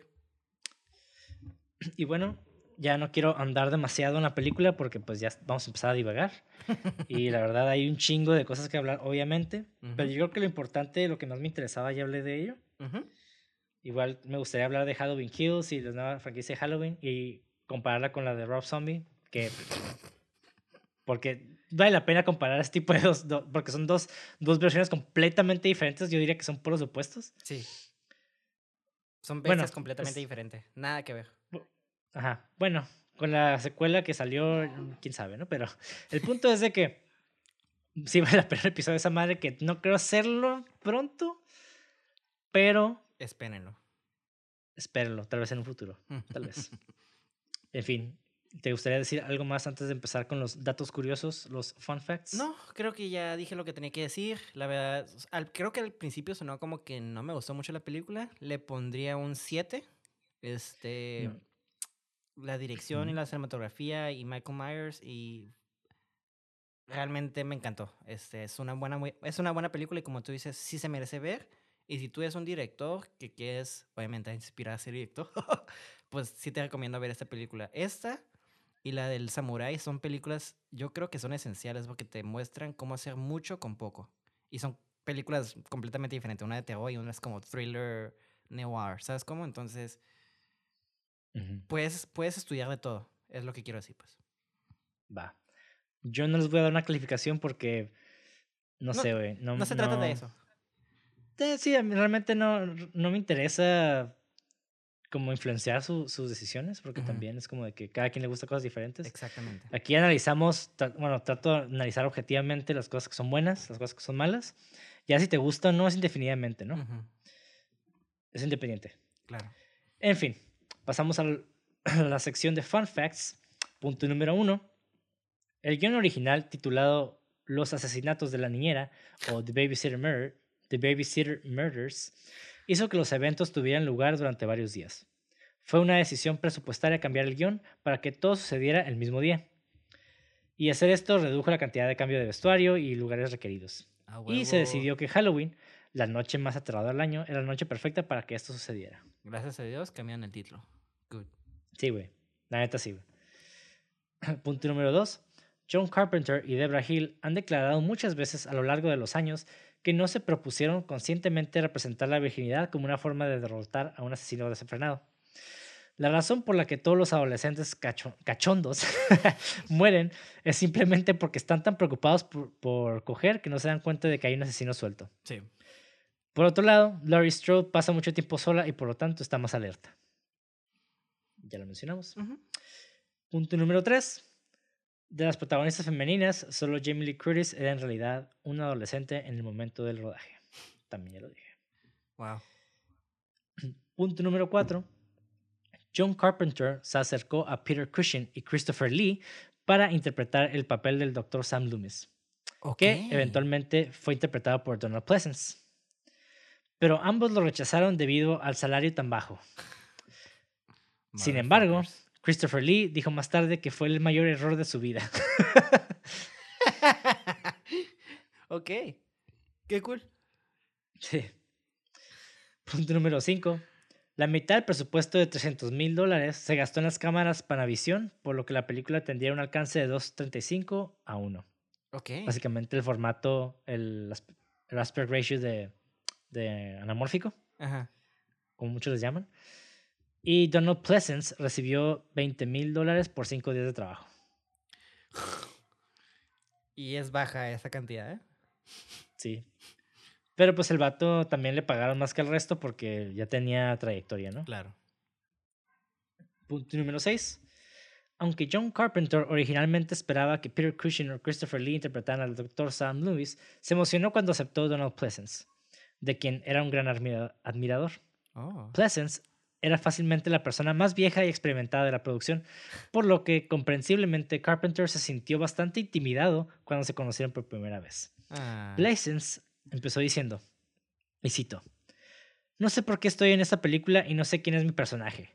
La única razón por la que estoy haciendo esta película es porque tengo que pagar una pensión alimenticia y mi hija en Inglaterra está en un grupo de rock and roll y ella me dijo que la música que hiciste para Assault on Precinct 13, película de 1976, era genial. Esa fue la razón por la que acepté el papel. Wow. Sí. Cool, pero fucking asshole. Sí. Y digo, aunque Pleasance le hizo preguntas difíciles a Carpenter sobre su personaje, resultó ser un individuo de buen humor y un gran corazón. Y los dos se hicieron grandes amigos. Ah. Pleasance pasó a aparecer en otras dos películas de John Carpenter. Y también en todas las películas de Halloween. Bueno, no todas, pero en varias, ¿no?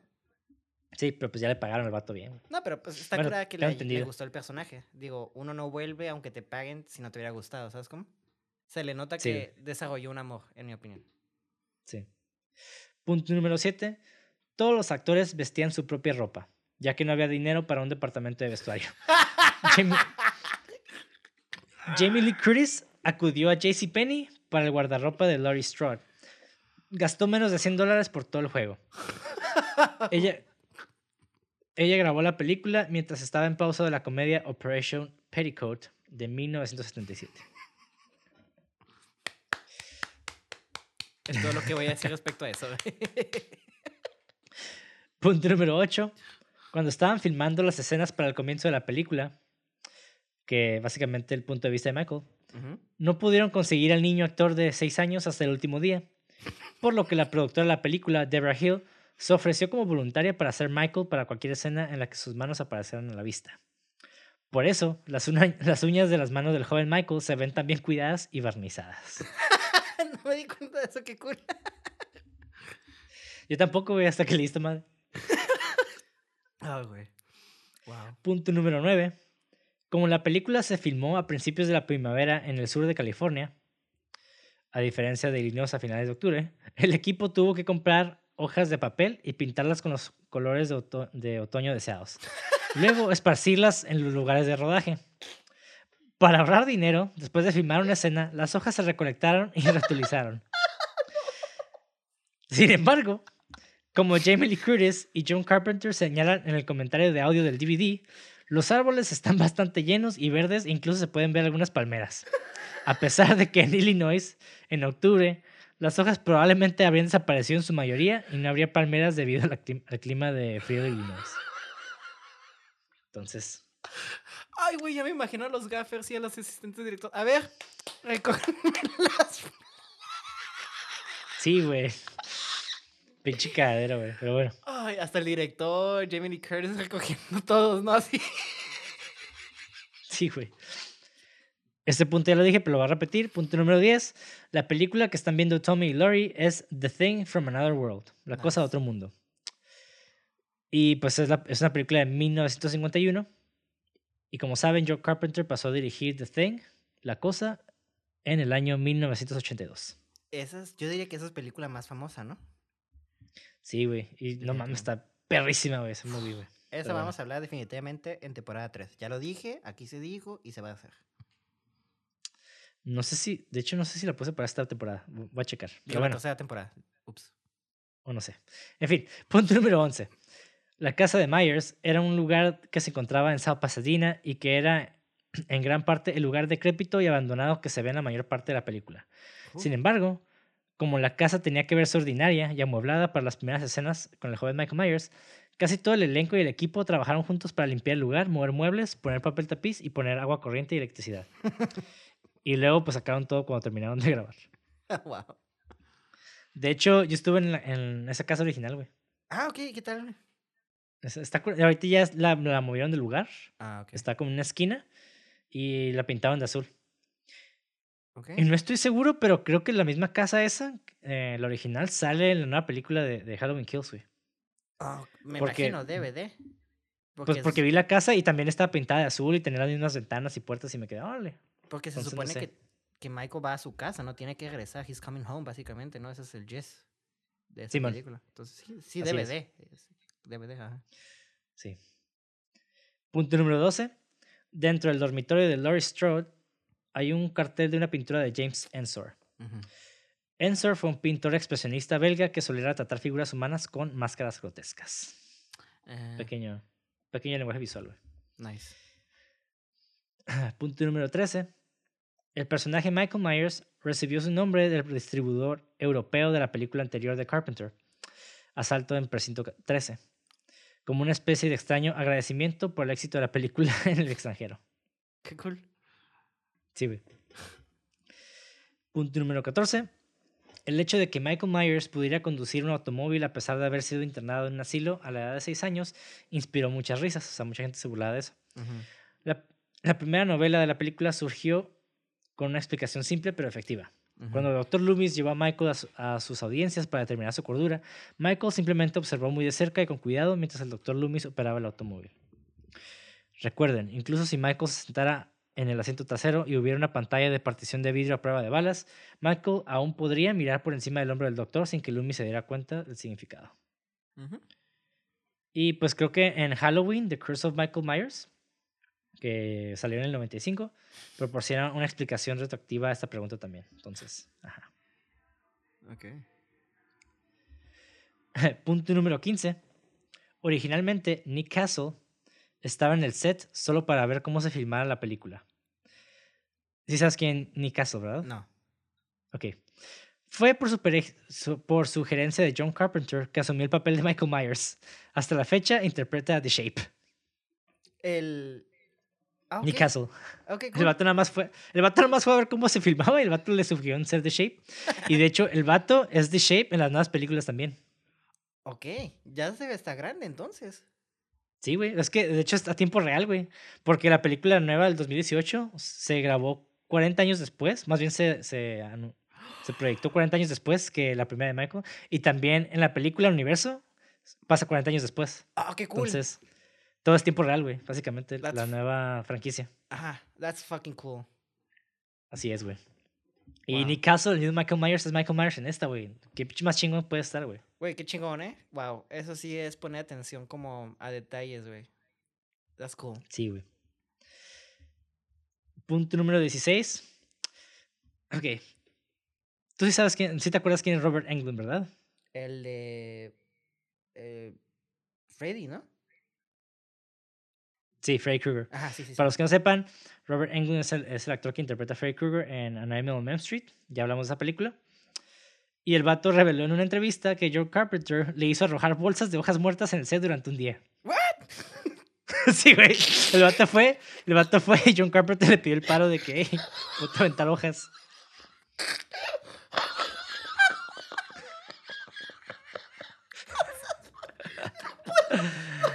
yeah, güey.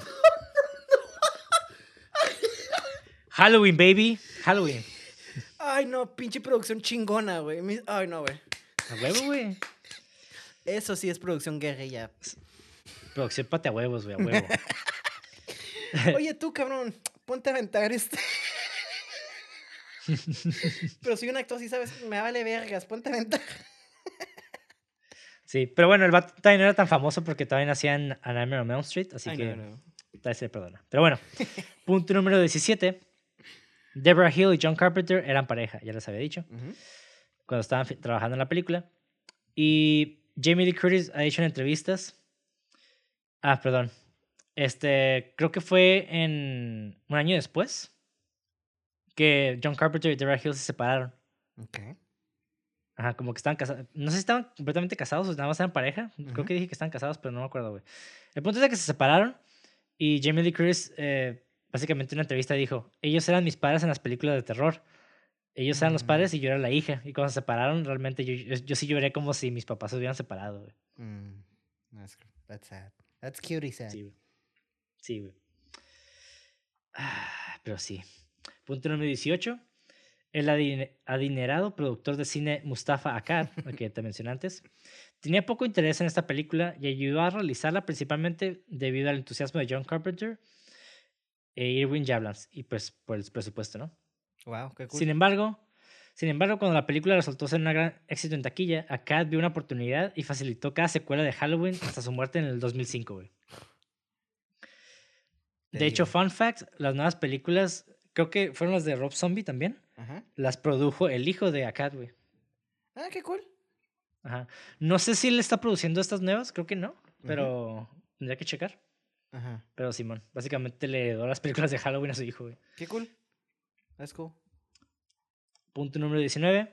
A pesar de su estatus de Scream Queen, Jamie Lee Curtis admitió, y cito, detesto las películas de terror, no me gusta que me sorprendan. ok. La ironía. Sí. Punto número 20. La película fue seleccionada en el 2006 para su preservación en el Registro Nacional de Cine de los Estados Unidos por la Biblioteca del Congreso por ser, y cito, cultural, histórica y estéticamente significativa. Y sí, concuerdo con eso. Quizás no soy como un mega fan de la película, pero cuando algo está bien hecho, hay que ser justos, ¿no? Y yo, yo creo que sí fui justo. Y eso de poner una calificación, no, no era poner calificación, sino nada más para llegar yo como una, a un acuerdo de cómo me sentía, ¿no? Pero sí, esta película sí es histórica, definitivamente. Así es. Punto número 21. Según la guionista y productora Deborah Hill, el personaje Laurie Strode recibió su nombre de la primera novia de John Carpenter. Por eso se divorciaron de seguro al, año. Cuando se cuenta de eso. Puede ser. Punto número 22, ya vamos a terminar.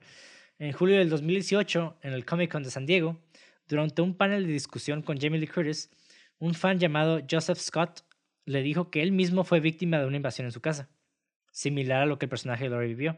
Y él dijo, y cito, Estaba loco de miedo, y de la nada este pensamiento vino dentro de mí. ¿Qué haría Jamie Lee Curtis? y luego agregó, Hoy soy un vencedor en lugar de una víctima, al igual que esas personas de las que estaban hablando. Yvette, Nicole Brown, quien condujo el panel, le pidió a Joseph que acercara al escenario.